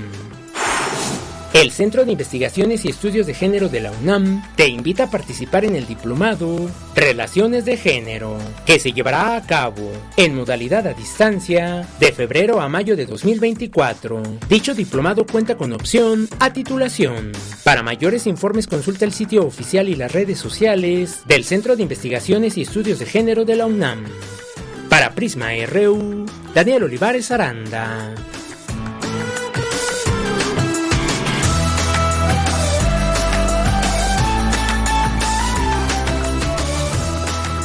Bien, pues estamos de regreso aquí en Prisma RU. Muchas gracias por sus comentarios que nos van llegando aquí en nuestras redes sociales, que leemos siempre con mucho cariño, con mucho gusto. Y bueno, tenemos por aquí a eh, Jorge Morán Guzmán, que nos dice nuevo modelo educativo, eh, Tlaxcalteca, hemos tenido varios modelos educativos, pero en general el nivel de lectoescritura, lectura de comprensión y matemáticas es muy pobre. Además, el lenguaje diario de niños, jóvenes y muchos adultos es muy bajo. Como docente lo enfrento a diario. Pues sí, ahí vemos que tenemos muchos retos, tenemos que pasar por eh, pues por la organización también y qué y cómo se les está enseñando en las aulas en los distintos niveles porque sobre todo pues en los eh, en los niveles básicos que es cuando pues están aprendiendo a escribir, a leer y que lo hagan con la real atención que se merece, con la verdadera atención que se merece, pues es importante, porque posteriormente pues son los futuros lectores y lectoras y también pues estudiantes que van a llegar quizás a otros niveles importantes de educación y que pues lo que como dicen lo que bien se aprende pues nunca se olvida. Y quisiéramos que todas estas cuestiones de la lectoescritura quedaran completamente claras, pero sí, las pruebas, los exámenes que se siguen haciendo revelan una realidad muy clara, desafortunadamente. Gracias, Jorge. Rosario Durán, hola, que tengas un buen día. Igualmente tú, Rosario, muchas gracias. Galán de Barrio, Alejandro Toledo, a nuestros amigos y amigas de la revista de la universidad, que pues ayer presentaron esta revista eh, y, un dossier especial por los 30 años del zapatismo y que ya tendremos oportunidad de conocer y de, y de leer. Eh, Javier Flores también, muchas gracias. Nos dice el VIH eh, ha sido una de las enfermedades más agresivas en su momento. Hoy ya hay tratamientos más eficaces para una mejor calidad de vida para las personas portadoras del virus. José Luis León, escuchando desde Mérida, desde Mérida, el mejor noticiero Prisma RU. Muchas gracias, eh, José Luis León, por tus palabras y bueno, pues sigue disfrutando por allá del calor. Échate una sopita de lima, una, ¿cómo se llama la cerveza este de allá? Bueno, no sé si pueda decir la marca pero es la Montejo, exactamente. Bueno, recordemos el paseo de Montejo mejor. Gracias, José Luis, te mandamos muchos saludos. Y bueno, hay un montón de comida muy rica yucateca, que bueno, pues no la voy a decir para no antojarles, pero pero hay bastante comida muy rica. Bueno, está la cochinita pibil también. Gracias, José Luis León, qué bueno que nos estás escuchando.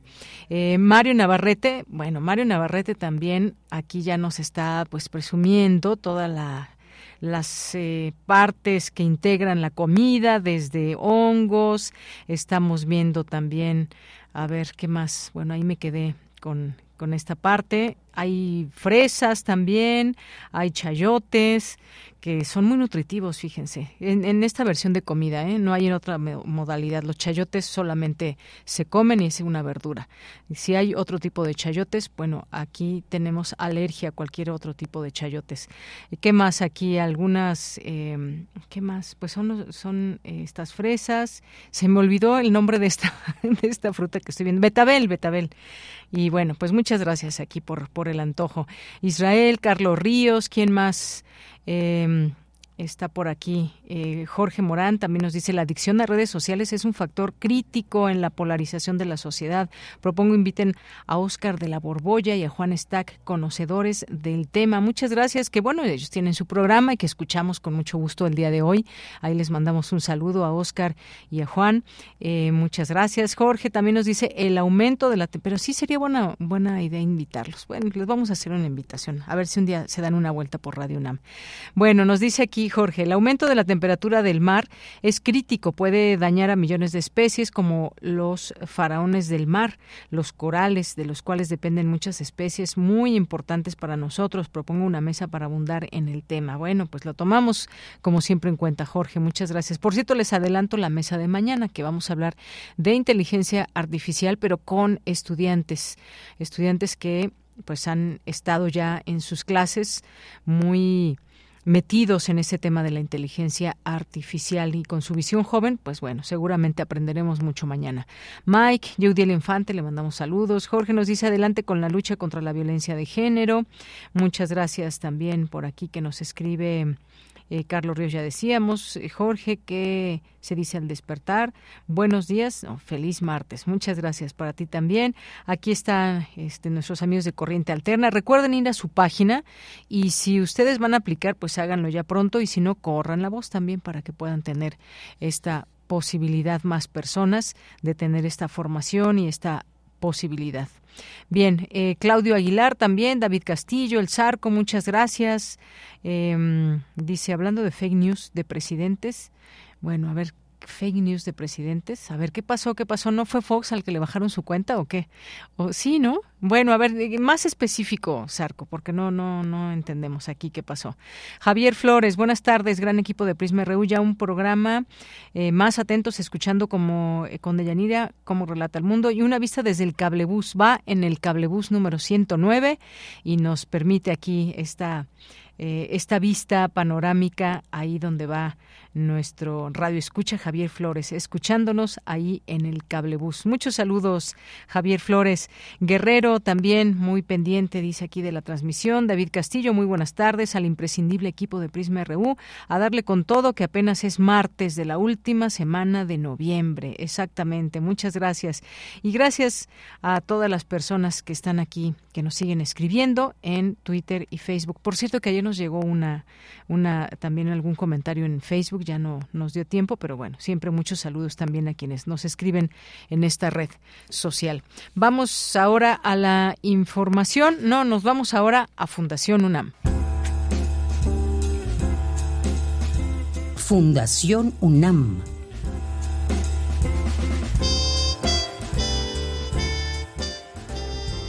Bien, pues ahora, ahora nos vamos con esta sección de Fundación UNAM que hoy, hoy tenemos al licenciado Pablo Nava, quien es coordinador general del Centro de Educación Continua. ¿Qué tal, licenciado Pablo? Muy buenas tardes. Buenas tardes, Yanira, ¿cómo estás? Muy bien, mm, con mucho gusto de escucharle y nos va a platicar de la oferta educativa del CEIFUNAM. Cuéntenos, por favor. Así es, muchísimas gracias, eh, como siempre, por el espacio que nos abres.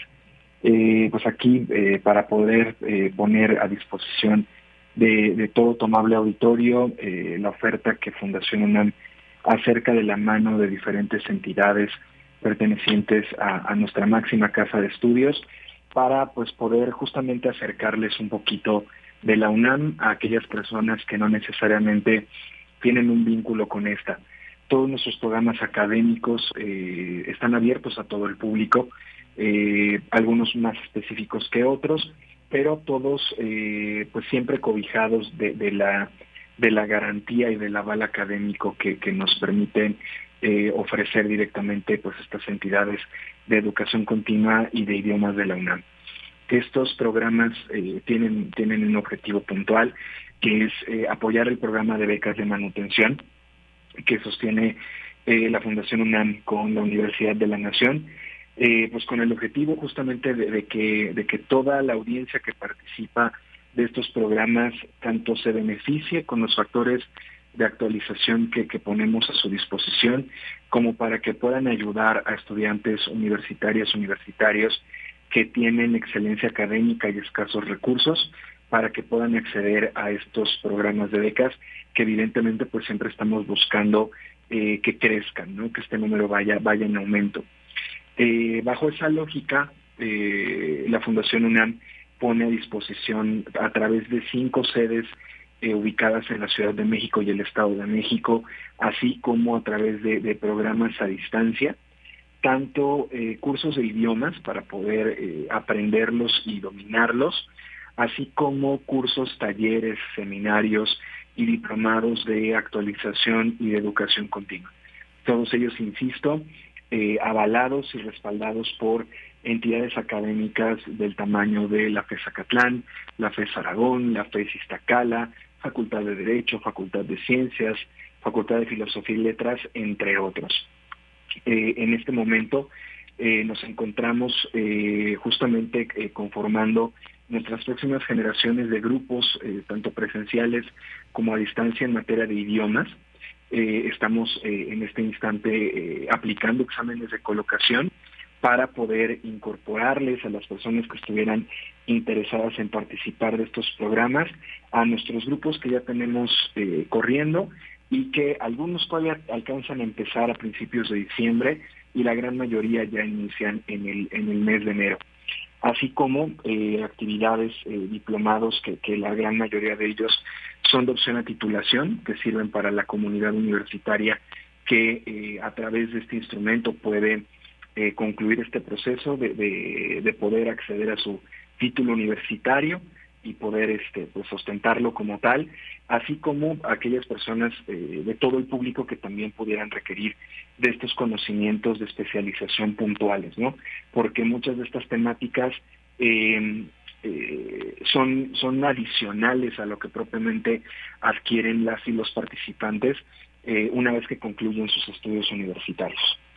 Muy bien, bueno, pues aquí está esta posibilidad que eh, pues se nos abre desde este Centro de Educación Continua y Fundación UNAM, toda esta oferta de cursos, de idiomas, diplomados, además hay que decirlo también, licenciado, de la más alta calidad. Así es, insisto, creo que el, el, el, el simple hecho de mencionar, y no tan simple, que es un proyecto en conjunto con la máxima casa de estudios del país, pues ya, ya tiene en automático este eh, respaldo, este soporte del cuidado académico que se le brindan a todos los programas que se ponen a disposición de todo el público. Claro, y además, pues como usted bien dice, de la mano con diferentes entidades de la UNAM, que ya nos daba a conocer estas mismas. Hay diplomados, cursos de actualización, cursos para aprendizaje integral de idiomas también, construidos bajo el marco común europeo de referencia para las lenguas, para aquellas personas que requieren dominar un segundo o tercer idioma con objetivos académicos precisos, profesionales o personales. Muchas veces eh, hay estudiantes que se quieren ir a estudiar a otra, a otra nación y necesitan un idioma, bueno, pues está también esta posibilidad que a través de este centro puedan eh, cursar un, un, idioma. Así que, pues bueno, métanse a la página de Fundación UNAM, ahí encuentran toda la información, los días, las horas, las sedes, todo. ¿Algo más que quiera agregar, licenciado Paulo? Muchas gracias. Pues si solamente me permites mencionar la, las ubicaciones claro. en, en, las que nos encontramos, así como eh, nuestro, nuestros links. Eh, de principio, uh -huh. pues estamos ubicados eh, en el Palacio de la Autonomía, en pleno centro histórico de la Ciudad de México. También contamos con una sede en la calle de Milán, en la colonia Juárez, muy cerca del cruce de Reforma Insurgentes, uh -huh. también muy cerca del Metrobús Hamburgo. Una sede que tenemos en Cuapa, sobre Calzada del Hueso, eh, una ubicada en Cuautitlán Izcalli, en el Estado de México, y también un centro ubicado en eh, enfrente del Deportivo Los Galeana, en la colonia Pradera, en la alcaldía Gustavo Amadero. Y, y, bueno, pues ahí con todo gusto podemos atenderles de lunes a domingo prácticamente. Estamos abiertos eh, para poder eh, brindarles estos servicios y finalmente compartirles eh, nuestras ligas, que es en, en, el caso del sitio web de Fundación UNAM, la sección en la que nos encontramos es www.fundacionunam.org.mx, diagonal, capacitación, guion medio, ejecutiva, guion medio, e, guion medio, idiomas. Uh -huh. Y en las redes sociales, Facebook, Instagram y Twitter, nos encuentran con el eh, acrónimo SEIFUNAM, la F de Fundación y las siglas de la UNAM, uh -huh. SEIFUNAM. Si, así ustedes nos buscan eh, en cada una de las plataformas, podrán ahí encontrarnos y ahí también con todo gusto estamos disponibles para atenderles. Muy bien, bueno, pues ahí está, dejamos esta eh, posibilidad para que ustedes puedan eh, pues ser parte de este centro de educación continua, todo lo que ofrece y pues nada, muchísimas gracias, licenciado Paulo Nava, por estar aquí en Prisma RU. Gracias a ti, Yanira. Buenas hasta, tardes. Hasta luego, muy buenas tardes. Gracias al licenciado, quien es coordinador general del Centro de Educación Continua. Continuamos y nos vamos ahora con mi compañera Cristina Godínez. En el Seminario de Economía Urbana y Regional, expertos abordan las distintas posibilidades de México y las ventajas del nearshoring. Adelante, Cristina. Buenas tardes, Deyanira. Un saludo para ti y para el auditorio de Prisma RU. El Instituto de Investigaciones Económicas de la UNAM fue sede de este seminario. Rafael Olmos Bolaños, coordinador de esta actividad académica, dijo que se trató de un espacio para el diálogo académico, plural y horizontal, en el que se hicieron presentes voces del sector público, privado, académico y social, con la idea de discutir los principales problemas que aquejan al país. Nuestro seminario busca generar una reflexión que aporte a la discusión más amplia en términos de cuatro grandes temas, los cuales versan sobre las estrategias para el crecimiento económico, infraestructura, telecomunicaciones y conectividad en el contexto del nearshoring, el papel de los estados fronterizos del norte y sur ante los procesos migratorios emergentes, la perspectiva de la coordinación metropolitana ante los cambios políticos gubernamentales y la problemática de la gobernanza ante el desafío del gasto público. De esta manera, buscamos abonar en un primer momento a la discusión sobre las posibilidades que tiene nuestro país aprovechar las ventajas que promete el nearshoring, entendida como una estrategia de relocalización de las cadenas globales de valor y distribución que se vieron interrumpidas y mostraron su vulnerabilidad con la pandemia por COVID-19. Por su parte, Carlos Bustamante Lemos, también coordinador del seminario, expuso que los diagnósticos realizados en los últimos años por parte de organismos internacionales, el Banco de México, el Instituto Nacional de Estadística y Geografía e instancias empresariales coinciden en presentar un panorama poco alentador. Desprotección económica y social de la fuerza laboral en el campo y en las ciudades, crecimiento acelerado de de la informalidad acompañada por multitud de acciones delincuenciales y deterioro del patrimonio territorial en zonas rurales y urbanas. En los años recientes hemos observado importantes avances en las acciones por parte del gobierno federal en turno para solventar las grandes desigualdades en el territorio mexicano entre los diversos grupos de población campesina e indígenas del medio rural, como entre los pobladores de las zonas urbanas y metropolitanas. Desigualdades que se han venido expresando de, de diversas maneras en cuanto a la necesidad de creación de mayor infraestructura productiva, a la provisión de servicios públicos y al rescate de grandes espacios territoriales que conforman el patrimonio nacional y social, hasta ahora privatizado en su mayor parte. Deyanira, este es mi reporte. Buenas tardes. Muchas gracias, Cristina Godínez. Nos vamos ahora a la información internacional a través de Radio Francia. Relatamos al mundo. Relatamos al mundo.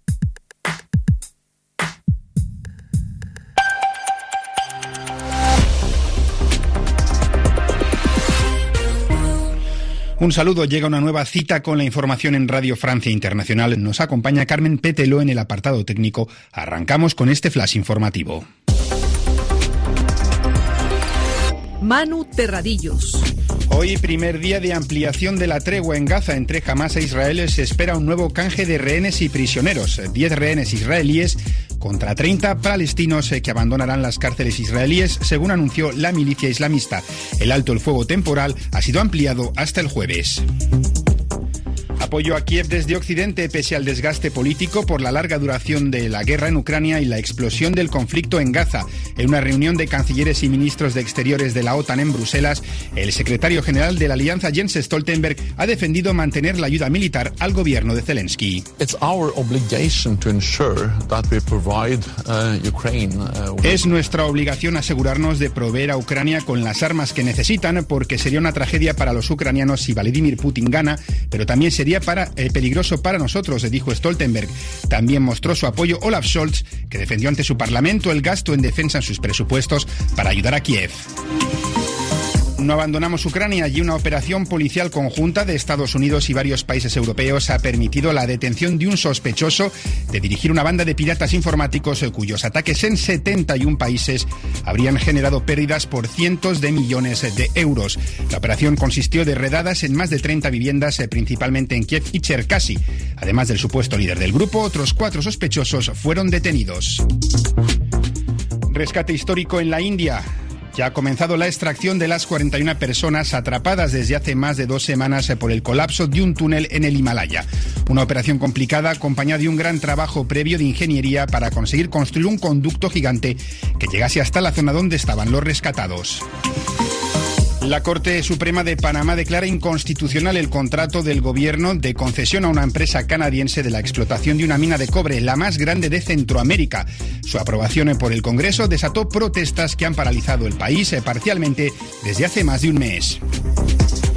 Y Argentina pide más tiempo a la jueza estadounidense encargada del caso contra IPF, al menos hasta el 10 de enero, para depositar una fianza y evitar embargos. La petrolera estatal fue condenada a pagar antes del 5 de diciembre 16.100 millones de dólares a dos empresas que no fueron indemnizadas cuando la compañía fue nacionalizada en 2012. Hasta aquí llega esta cita con la información en Radio Francia Internacional. Pueden seguir informados en nuestras plataformas digitales y escucharnos en rfimundo.com.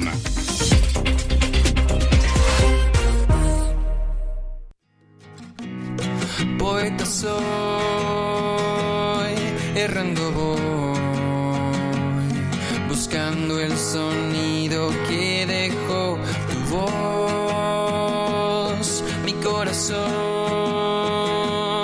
alcanzando el tuyo es un destino decidido, escúchame. Poetas errantes. Bien, pues nos da mucho gusto recibir aquí en Poetas Errantes a Tana Ramos. Ya tenía algunas, algunas semanas que no te escuchaba, Tana, lo cual pues me da mucho gusto poderte escuchar el día de hoy. ¿Cómo estás? Buenas tardes.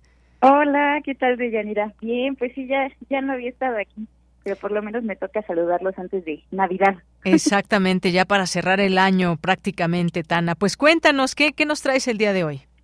Ah, pues eh, hoy es una cápsula muy especial porque hoy les traemos la última de esta serie que hemos estado haciendo con ALEM, que es. Autonomía, Libertad del Movimiento, eh, una asociación de personas en situación de silla que además se dedican a hacer campañas de reparación de silla de ruedas.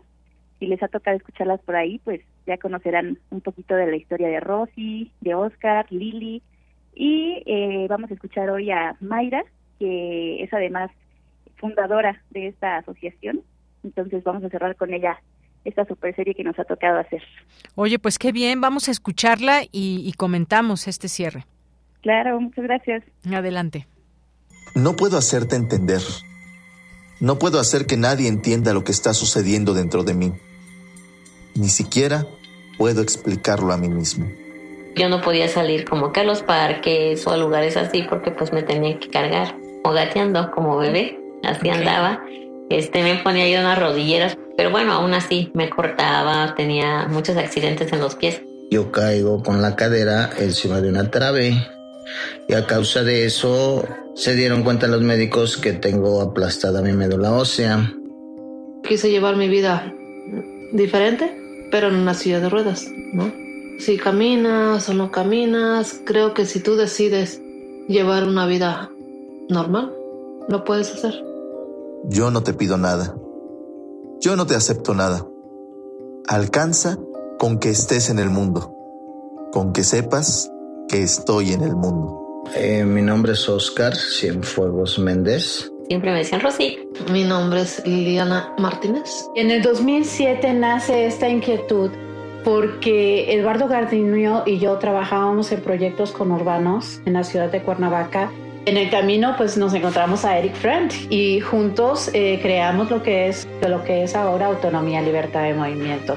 Ese deseo de crear ese movimiento y esa libertad en torno a la discapacidad. Y una de las cosas que nos percatamos en ese proceso de trabajo era eh, esta parte callada y silenciada de las personas con discapacidad. Te estoy hablando de 20, 25 años atrás, era tabú, había que ocultarlo. Con tinta entre las uñas, mis manos pueden ser las tuyas. Cuando barnizas mi sonrisa, con manos llenas de caricias. Alem no es un grupo de personas sobre silla de ruedas reparando sillas de rueda nada más. Es eso, compartir con la comunidad la habilidad que tenemos de participación social. Y hay toda esta dinámica de cómo urbanizar la ciudad para volverla accesible y me parece bien, pero también es cómo hacemos que la comunidad se vuelva amable, que regrese a su esencia de que no importa lo diferente que tú seas, eres parte, eres parte de este espacio, eres parte de ese mundo. La verdad, este, hemos tenido un apoyo increíble y significativo total de lo que ha sido Caritas Foundation. Una participación no solo de la población con discapacidad motriz, sino de toda la población. Está el corazón y el conocimiento puesto en cada reparación de silla de ruedas. Y yo me siento muy orgullosa y muy afortunada de estar aquí, de poder ser parte. Pero Alem no es Alem si no tiene a su equipo. Le invito a personas que están en silla de ruedas que no se entristezcan, que no se depriman. Aquí van a encontrar que valen mucho, que existen. Yo creo que el mensaje sería el superarte, el que no creas que la vida se acaba. Siempre hay algo que hacer en la vida. Simplemente a través de la acción y a través del trabajo estamos queriendo decir, juntos podemos, juntos hacemos el cambio. Si nos encontramos, los resultados son diferentes. Bien, pues ahí los resultados son diferentes. Efectivamente, todo esto, pues hacer las cosas juntas con la fuerza, con la organización, creo que hace la diferencia, Tana. Así es. Pues creo que nos falta conversar mucho de estos temas y no solo conversar, no, sino encontrarnos unos a otros y saber que todos estamos aquí. Claro, como dicen, la unión hace la fuerza y creo que este es un ejemplo de, todo ello, lo que ha pasado ahí en Alem y que pues a través de distintas voces y testimonios hemos logrado, hemos podido conocer eh, casos de historias en lo particular que agradecemos además que las que las podamos escuchar a través de ustedes que han sido han sido los y las interlocutoras en todo esto y que podamos acercarnos un poco a estas historias de vida que son historias de lucha, Tana. Así es. Pues eh, me gustaría agradecer a Sabina Bax, uh -huh. que ella ha sido el enlace con Alem. Gracias a ellos que estamos conociendo las historias de Rosy, de Oscar, de Lili, de Mayra. Y pues no se olviden de seguirlos en, en Facebook. Tienen su campaña que se llama Enchúlame la silla. Uh -huh. Si ustedes saben de alguien que, que lo necesite, ellos hacen campañas aquí en la ciudad también, entonces para estar pendientes. Claro que sí. Bueno, pues muchísimas gracias, Tana, como siempre. Un abrazo para ti. Gracias por estar en este espacio y un saludo a todas y todos los poetas errantes. Nosotros también les mandamos un fuerte abrazo y abrazos a Pablo y sobre todo a, a Sergio David, que siempre hace un trabajo maravilloso en la edición y musicalización de las cápsulas. Claro que sí, un abrazo para Sergio. Y gracias, Tana. Hasta luego. Bye, gracias. Continuamos. Esta es una producción de Poetas Errantes, unidos con la poesía y el corazón. Algo en ti me es muy familiar. Hay algo en este encuentro que no quiero olvidar. Poeta soy.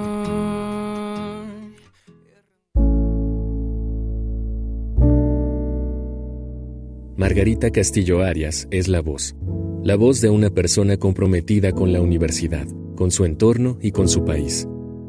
Margarita Castillo es una profesional de excepción, con una gran trayectoria académica, una vida dedicada a la cultura, a promover la justicia social, a la verdad, a la defensa de las libertades.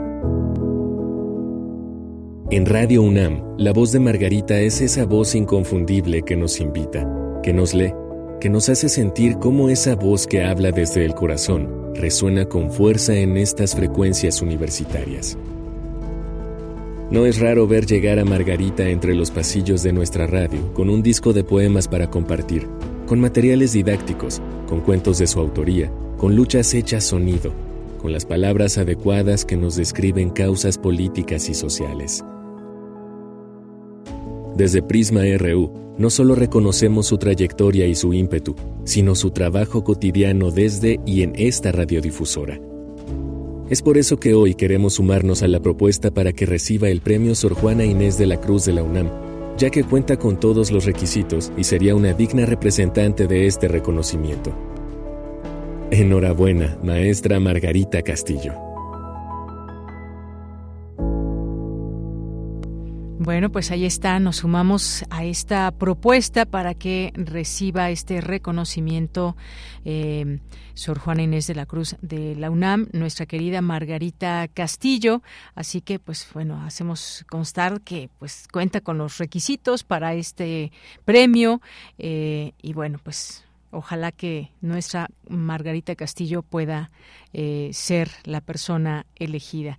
Así que bueno, pues desde aquí reconocemos su trabajo cotidiano, su trabajo a través de estas frecuencias y siempre pues ella dispuesta a colaborar y a generar también pues muchos de los materiales que ustedes pueden escuchar a través de estos espacios aquí en Prisma RU, a través de Radio UNAM y bueno, pues sí, como decía Marco, enhorabuena Margarita Castillo. Y pues nos vamos a literatura. A la orilla de la tarde, con Alejandro Toledo. Bien, pues ya está en la línea telefónica el escritor y ensayista Alejandro Toledo, porque pues tenemos una cita aquí cada 15 días en este espacio a la orilla de la tarde. Alejandro, ¿cómo estás? Muy buenas tardes. Muy bien, Deyanira, ¿cómo estás tú? Muy bien, muchas gracias. Pues cuéntanos de qué nos vas a platicar hoy. Pues sigo este, paseando por Ciudad Universitaria y el otro día terminé en el piso 2 de la Biblioteca Central, que es donde está la que era la oficina de don Rubén Bonifaz Nuño, el gran poeta, ensayista, traductor, un hombre que, que hizo una larga carrera en la universidad y que inició muchas muchas cosas como la biblioteca esta Grecorum Romanorum, por ejemplo, ¿no? el Instituto de Investigaciones Bibliográficas, y ahí hay un espacio que ahora se llama Recinto Rubén Bonifaz Nuño, que está todavía conservado como si fuera la oficina, incluso uno se queda con la impresión de que está esperando al, al maestro. Están ahí sus, sus este, eh, colección, por ejemplo, de, le gustaba mucho la la, caricatura de Snoopy. Entonces tenía una colección ahí de, muñequitos de Snoopy. Ahí, mucha gente le traía telas especiales para que él se mandara a hacer unos chalecos que también hay algunos ahí. Y este un poco el, motivo de, esta de esa visita era recordar que este 12 de noviembre fue hubiera cumplido el 100 años, el centenario de su de su nacimiento y a, propósito de ese centenario se, editaron un par de un par de libros. El, uno de ellos se llama Rubén por nosotros que tiene un, título equívoco porque parecería como una reunión de testimonios de, gente cercana a Bonifaz Tuño que, escriben sobre sus recuerdos, pero se trata en realidad de una antología como esencial de, de una breve antología, digamos, donde vienen algunos de sus poemarios este, más importantes eh, completos, una, algunas prosas, una, una, sección como de iconografía. Y es un, es, un libro que, pues que vale por eso, por ser un, un, asomo al Bonifaz Niño esencial, que, está sobre todo, a pesar de que hizo tantas cosas, está eh, sobre todo en su poesía, ¿no?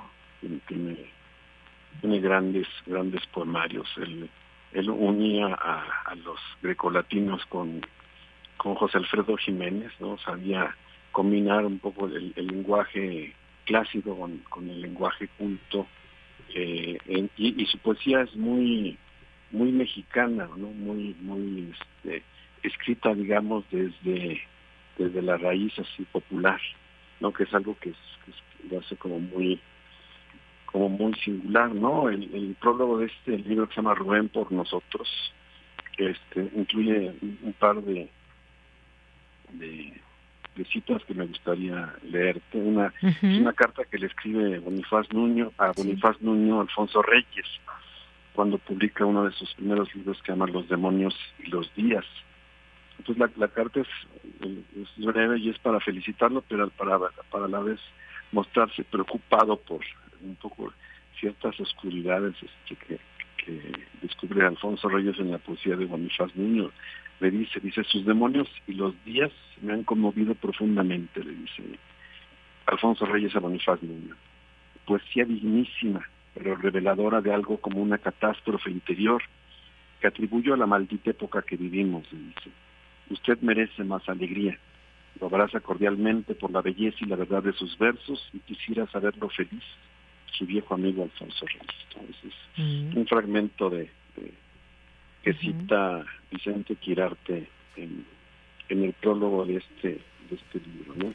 Y ahí, ahí más adelante lo, lo describe eh, Girarte de una manera que me pareció como muy curiosa porque hay estas cuestiones como que parecerían como de ingenuidad o de inocencia, pero que eran la inocencia y la ingenuidad de un hombre muy sabio, como esto que te decía yo de, coleccionar este imágenes de Snoopy o muñequitos de Snoopy o caleidoscopios eh, junto a asuntos como que parecerían como muy serios como las, sus traducciones de, de autores grecolatinos como Catulo por ejemplo, o este entonces eh, Vicente Girarte hace como un retrato que, me parece muy afortunado de, de Bonifazno, lo, lo, presenta como un coleccionista de caleidoscopios, que era otra de sus aficiones, ¿no? De estos objetos que son como parte de la cultura popular, los caleidoscopios de, de cristales y de cartón, ¿no?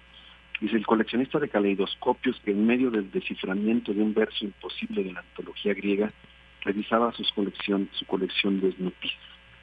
El erudito lector de Charlie Brown, que se daba tiempo para ver las aventuras de Don Gato, retratarse con Lucía Méndez y revisar puntual y exigente una pila de tesis de posgrado. El profesor de esgrima que conocía las 20 distintas maneras para tener el stock en séptima. El maestro tipógrafo amante de las proporciones y los márgenes de las encuadernaciones y los papeles hermosos. Ese es un buen retrato que hace Vicente Girarte del maestro Bonifaz Nuño. Y este y hay unos versos que me, gustaría también este, referir, que, también nos, nos, nos muestran su poesía y nos muestran cómo este, su espíritu, digamos, estaba como muy cerca siempre del, de la gente y, como decía yo antes, de lo popular, pero era una cuestión como muy humanista, de empatía, digamos, con, con, con, los de abajo, dice. En, uno de sus poemas dice, para los que quieren mover el mundo con su corazón solitario, los que por las calles se fatigan caminando claros de pensamientos, para los que pisan sus fracasos y siguen, para los que sufren la conciencia porque no serán consolados, los que no tendrán, los que pueden escucharme, para los que están desarmados, escribo. Entonces, para, para quien él escribe, este, el, libro Rubén eh, entre nosotros, Rubén por nosotros, perdón, fue editado por varias instituciones, la UNAM, el, Equilibrista, el Colegio Nacional, la Universidad Veracruzana, y insisto en que es una antología eh, esencial de, de Bonifaz Mundo, ¿no? Y a la par de, esta antología, eh, se reeditó el, último libro de Bonifaz Niño, el último libro de poesía suyo que se llama Calacas, que era una forma como muy, muy también suya de, hablarle a la muerte y de, de tutearse con ella, ¿no? Es curioso porque en su poesía siempre hay como una, una ella, que al principio es eh, eh, la poesía, ¿no? Ah, con la que quiere dialogar, hay, hay mucho de eso en sus primeros libros, que también va a ser la mujer con la, con la que establece como también un, una charla con, constante. Y su última, ella fue, fue la muerte, a la que le escribe este libro que se llama Calacas, ¿no? Es, es, un, es uno de sus poemarios finales.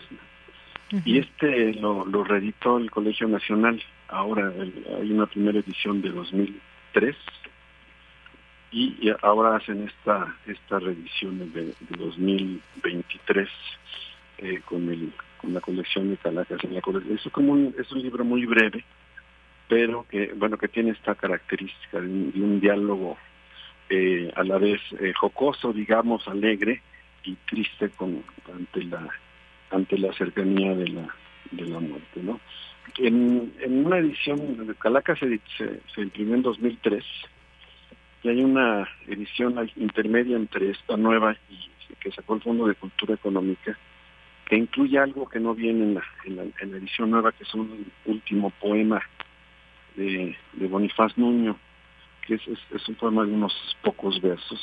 Y me contaba una de sus secretarias que cuando él dictó este poema, el poema, entre otras, en el segundo verso dice, un punto, al amor se abrieron sus ventanas, entonces, cuando Bonifaz Niño dictaba un punto, la secretaria pensaba que estaba pidiéndole que, pusiera un punto. Entonces tardaron como 15 minutos en, en, ponerse de acuerdo, que no era poner el punto, sino escribir esas dos palabras, un punto. y, y, el poema es este, dice, viejo en su prisión de viejos huesos, me encontraste el corazón, un punto, al amor se abrieron sus ventanas. Me has dado ciego contemplarte, sordo en el silencio y tu risa, sin piernas ya seguir tus pasos. Desaparecida la memoria, relumbras presente como eterna, y recién nacido por cantarte, inventa el mudo las palabras. Este es quizá el, último poema que escribió, que dictó con Rubén Bonifaz Niño, y este, estamos ahora eh, festejando lo que habían sido sus, sus 100 años, y hay estas dos ediciones disponibles, el Rubén por nosotros, que es una muy buena antología eh, esencial, y el tomo de Calacas editado por eh, el colegio el colegio nacional, para, para seguir dialogando con él no sé, y luego darse una vuelta en este recinto, que es una especie de espacio museístico, digamos, donde puede uno observar sus, libros, su escritorio, su máquina, su máquina de escribir, algunos de sus apuntes, y hacer como que uno lo, lo espera para, para hacerle alguna, alguna consulta, ¿no? Así es. Bueno, pues eh, Alejandro, muchas gracias como siempre. Gracias por estas lecturas, gracias por todo ese contexto que siempre tenemos con estas lecturas recomendadas. Tenemos ya por ahí este material que nos enviaste la fotografía en nuestras redes sociales y pues muchas gracias. Te escuchamos en 15 días todavía, todavía antes de salir de vacaciones. Muy bien, que estés muy bien. Igualmente. Claro que sí. Hasta luego, Alejandro Toledo, escritor y ensayista, y aquí en su sección A la orilla de la tarde. Cultura RU. Y nos vamos ahora a Cultura con Tamara Quirós. Seguimos transmitiendo desde la Feria Internacional del Libro de Guadalajara y esta tarde nos encontramos con Gloria Hernández, profesora universitaria, escritora y traductora, Premio Nacional de Literatura Miguel Ángel Asturias 2022. Gloria Hernández, bienvenida a nuestro espacio radiofónico y un gusto poder encontrarte entre libros, entre estos pasillos de la FIL Guadalajara. Muchas gracias, es un gusto estar con ustedes y especialmente en la UNAM. Eso. Oye, cuéntanos de tu visita a este país, sobre todo porque estás presentando una antología que lleva por título Desde el Centro de América Miradas Alternativas. Cuéntanos de la presentación de, esta antología, pero sobre todo de los criterios para, para tener, como lo dice el título, ¿no? Estas miradas alternativas. Así es, pues eh, la verdad es que esta tarde vamos a tener una fiesta, los editores de Alfaguara y yo, porque es uh, una obra que, en la cual estamos trabajando desde hace un par de años. Esto nos ha tomado un tiempo más allá de lo esperado, ¿verdad? Porque el trabajo fue duro, eh, convocar a, tanta autora, especialmente gente que no hubiera eh, escrito es decir, que no hubiera publicado tanto, ¿verdad? Porque las eh, autoras reconocidas, eh, las que ya les, les publican o les comparten su trabajo en, los diferentes medios y que las editoriales pues las buscan, eh, pues ellas ya tienen su espacio dentro del canon de la literatura centroamericana. Entonces buscamos precisamente eso, que las jóvenes y no tan jóvenes que publicaron aquí, pues eh, tuvieran una, una, oportunidad de lanzar su voz a toda Latinoamérica, ¿verdad? Ese fue el criterio inicial. Así es. Oye, eh, encontraremos, son escritoras que vienen de Honduras, Costa Rica, El Salvador, Nicaragua, Panamá y Guatemala. Así es, Belice también. Y Belice, también. Así, es. ¿Qué están escribiendo? ¿De qué están hablando? ¿Qué temas están abordando y desde dónde también? Mira, los temas puede decirse que muchas veces son temas clásicos, ¿verdad? Las carencias de las mujeres, las faltas de, oportunidades en nuestro medio para la mujer, pero que también eh, son, son temas que... Mm, los puedes encontrar en la literatura de cualquier espacio, ¿verdad? En, Latinoamérica, en, Europa, en cualquier eh, lugar del mundo. Sin embargo, eh, la mirada eh, de las centroamericanas se, se centra en hacer acopio de las circunstancias que nos toca vivir. Recuerda que nuestra Centroamérica es un espacio de tránsito de tanta mujer, ¿verdad? De, tanta familia completa, ¿verdad? Esas caravanas que vienen de miles de miles de personas que vienen arrastrando sus pocas pertenencias, sus hijos pequeños, bebés, y aún así emprenden un recorrido y una migración que está presente en esa antología. El abuso contra la mujer, el desamor, pero también la esperanza, la gana de vivir, la gana de superar estas limitaciones, que todo esto está... Eh, incluido en el y, más o menos intenté a la hora de hacer una selección de estas autoras y especialmente de los cuentos y de los temas que hubiera una variedad de, temas y que no quedara más del lado de la queja, sino más del lado de la esperanza, ¿verdad? Es decir, superar eh, estas, estas circunstancias eh, adversas y continuar y seguir adelante, ¿verdad? Y superarnos a nosotras mismas. Pues. Y respecto a estas posibilidades, Gloria, ¿qué nos puedes compartir en cuanto a la narrativa, pero también al lenguaje, ¿no? Nos damos cuenta en esta reflexión de cuentos, de temas que no, no somos ajenos o ajenas las unas de las otras, ¿no? Así es. Con estas temáticas sociales, con estas temáticas también que tienen que ver con la temporalidad, por los tiempos que estamos atravesando. Tú como profesora, pues también, ¿qué nos puedes decir acerca de la importancia del lenguaje en esta antología? Mira, el lenguaje eh, es un protagonista en, en esta selección porque cada una de las autoras se ha dedicado a cultivar la palabra. por supuesto que está en algunas algunas personas podrán decir, bueno, es que a esta, le falta, a esta otra no, pero no hay una uniformidad como si fuera una colección de cuentos de, de una sola persona, ¿verdad? Cada quien tiene un manejo diferente y sin embargo hay una voz, hay una búsqueda en, en la palabra, en las maneras de decir, en esa conexión que hay entre lo escrito y la oralidad, esa intención de todas que no sé si es eh, del todo consciente, pero de reproducir eh, hablas coloquiales, hablas populares, eh, nuestra manera particular de sentir y de, y de decir en los diferentes países, porque mira, es un área tan pequeña, sin embargo, ahí en ese espacio eh, tan reducido, ahí caben siete países distintos, entonces son siete culturas, siete maneras de entender la vida, eh, cosmovisiones diferentes. Imagínate, solo en Guatemala hay 21, 21 eh, lenguas, originarias, idiomas que tienen su propia literatura, su propia gramática, en Belice, en Honduras, en, la Mosquitia, en, en Panamá, es decir, en todos los lugares no solo es el español. El español solo nos, nos hermana, ¿verdad? Solo nos une y nos posibilita la comunicación. Sin embargo, hay muchas maneras de decir y entonces esto confluye y esto eh, nos permite una visión muy eh, profunda de lo que significa Centroamérica, ¿verdad? Claro, eh, justo iba para, para esta parte de las lenguas originarias, que también lo vamos a encontrar en esta antología. ¿Cómo fue ese trabajo? ¿Hubo algún reto? ¿Cómo fue trabajarlo también con los autores? Sí, mira, cuando fui de país en país, ¿verdad? Buscando a las autoras, entonces me pareció que eh, en Guatemala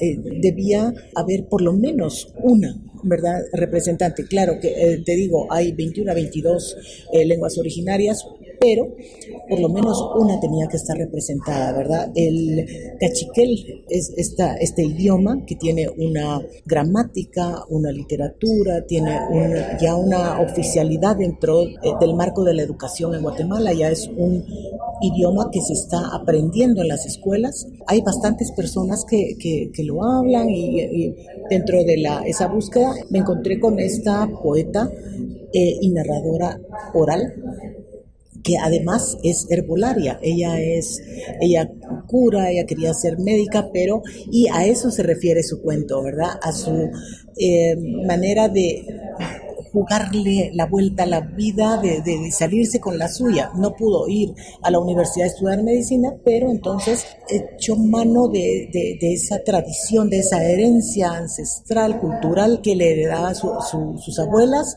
ese conocimiento de las hierbas, de, esta manera de, curar eh, alternativa, complementaria de la medicina occidental, y por eso decidí incluirlo. Quise incluir el, el texto en cachiquel para que se vea la diferencia total, no tienen ninguna coincidencia con, con nuestros, nuestras lenguas romances, ¿verdad? Para nada. De igual manera, en el caso de Belice, se conformó un, y por supuesto en las Antillas, un nuevo inglés, un inglés que se llama creole.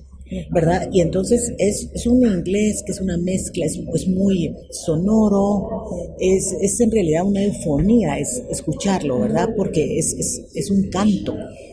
Y este canto costó muchísimo traducirlo eh, a español y lograr un texto que se dejara leer, pero me da profunda satisfacción incluirlo aquí porque eh, nos da una idea del cachiquel, del español como se habla tan correcto, tan bello en, Costa Rica o en Panamá, a, los, a las maneras como se habla y las palabras tan eh, diferentes que usan en, Nicaragua, por ejemplo, a nuestro español en Guatemala, e incluir a las um, hermanas beliceñas y, y esta querida Exum eh, González, que es nuestra autora cachica. Excelente. Gloria Hernández, este es una antología también pues de eso, ¿no? De sonoridades, de colores, de multiculturalidad, que nosotros tenemos la oportunidad de, poderlas leer, de conocerlas también a estas autoras que forman parte de desde el Centro de América Miradas Alternativas. Alfaguara es el sello que edita esta antología. Y bueno, pues celebramos que se hable de las mujeres escribiendo y por supuesto también que sea una antologadora la que reúne a estas mujeres Muchísimas gracias. Dice mucho Sí, sí, pues estoy muy feliz. Estamos, eh, tenemos muchas esperanzas en, esta antología porque es un grupo diverso de, de voces, de miradas que creo que van a situarnos eh, dentro de la literatura de habla española en, en, la región y en el mundo, ¿por qué no? Sin duda. Sobre todo, dicen que, que, uno viaja ¿no? a través de los libros. Bueno, pues nosotros vamos a viajar eh, por Centroamérica a través de la pluma de sus autoras. Pues invito a, a todas uh, las personas que quieran acercarse a Centroamérica a descubrir eh, miradas diferentes, pero también a descubrirse a sí mismos, cómo enfrentamos las situaciones de maneras un poco inusitadas, pero que también son situaciones en las que nos vemos envueltas las mujeres en, en, cualquier lugar en donde estemos, ¿verdad? No importa si estamos en la Tierra del Fuego o estamos en Guadalajara. Muy bien. Gloria Hernández, gracias por acompañarnos en nuestra gracias a ti. Muy amable, muchas gracias. Bueno, y pues ya casi nos vamos. Eh, recuerden que lo esperamos aquí mañana en punto de la una de la tarde. Tendremos una mesa sobre inteligencia artificial, entre otros temas, por supuesto. Y también, pues estaremos comentando aquí algunos temas que nos parece importante de mencionar, de analizar esto que propone el presidente, un tribunal que sancione el actuar de jueces y magistrados, magistrados y ministros y bueno pues eh, que puede ser muy polémico y ya escuchábamos pues algunas personas que han sido pues señaladas en torno a eh, más allá de hacer su trabajo alejarse de él desde esta perspectiva que analiza o que dice el presidente. Y bueno entre otras cosas porque los temas van surgiendo todo el tiempo la doctora Claudia Sheinbaum visita a el presidente López Obrador en Palacio Nacional en calidad de precandidata. Hace recordemos ya una semana que inició su precampaña y eh, pues ya ayer anunció su equipo rumbo a las elecciones de 2024. Ayer dábamos cuenta de estas personas que formarán parte de su equipo. Pues se van ahí los, los temas los temas que van surgiendo en todo momento y que estaremos comentando. Ya nos despedimos. Gracias por su atención. Que tenga buena tarde, buen provecho y hasta mañana. En nombre de todo el equipo, soy de Yanira Morán. Radio UNAM presentó Prisma RU. Una mirada universitaria sobre los acontecimientos actuales. Prisma RU. Relatamos al mundo.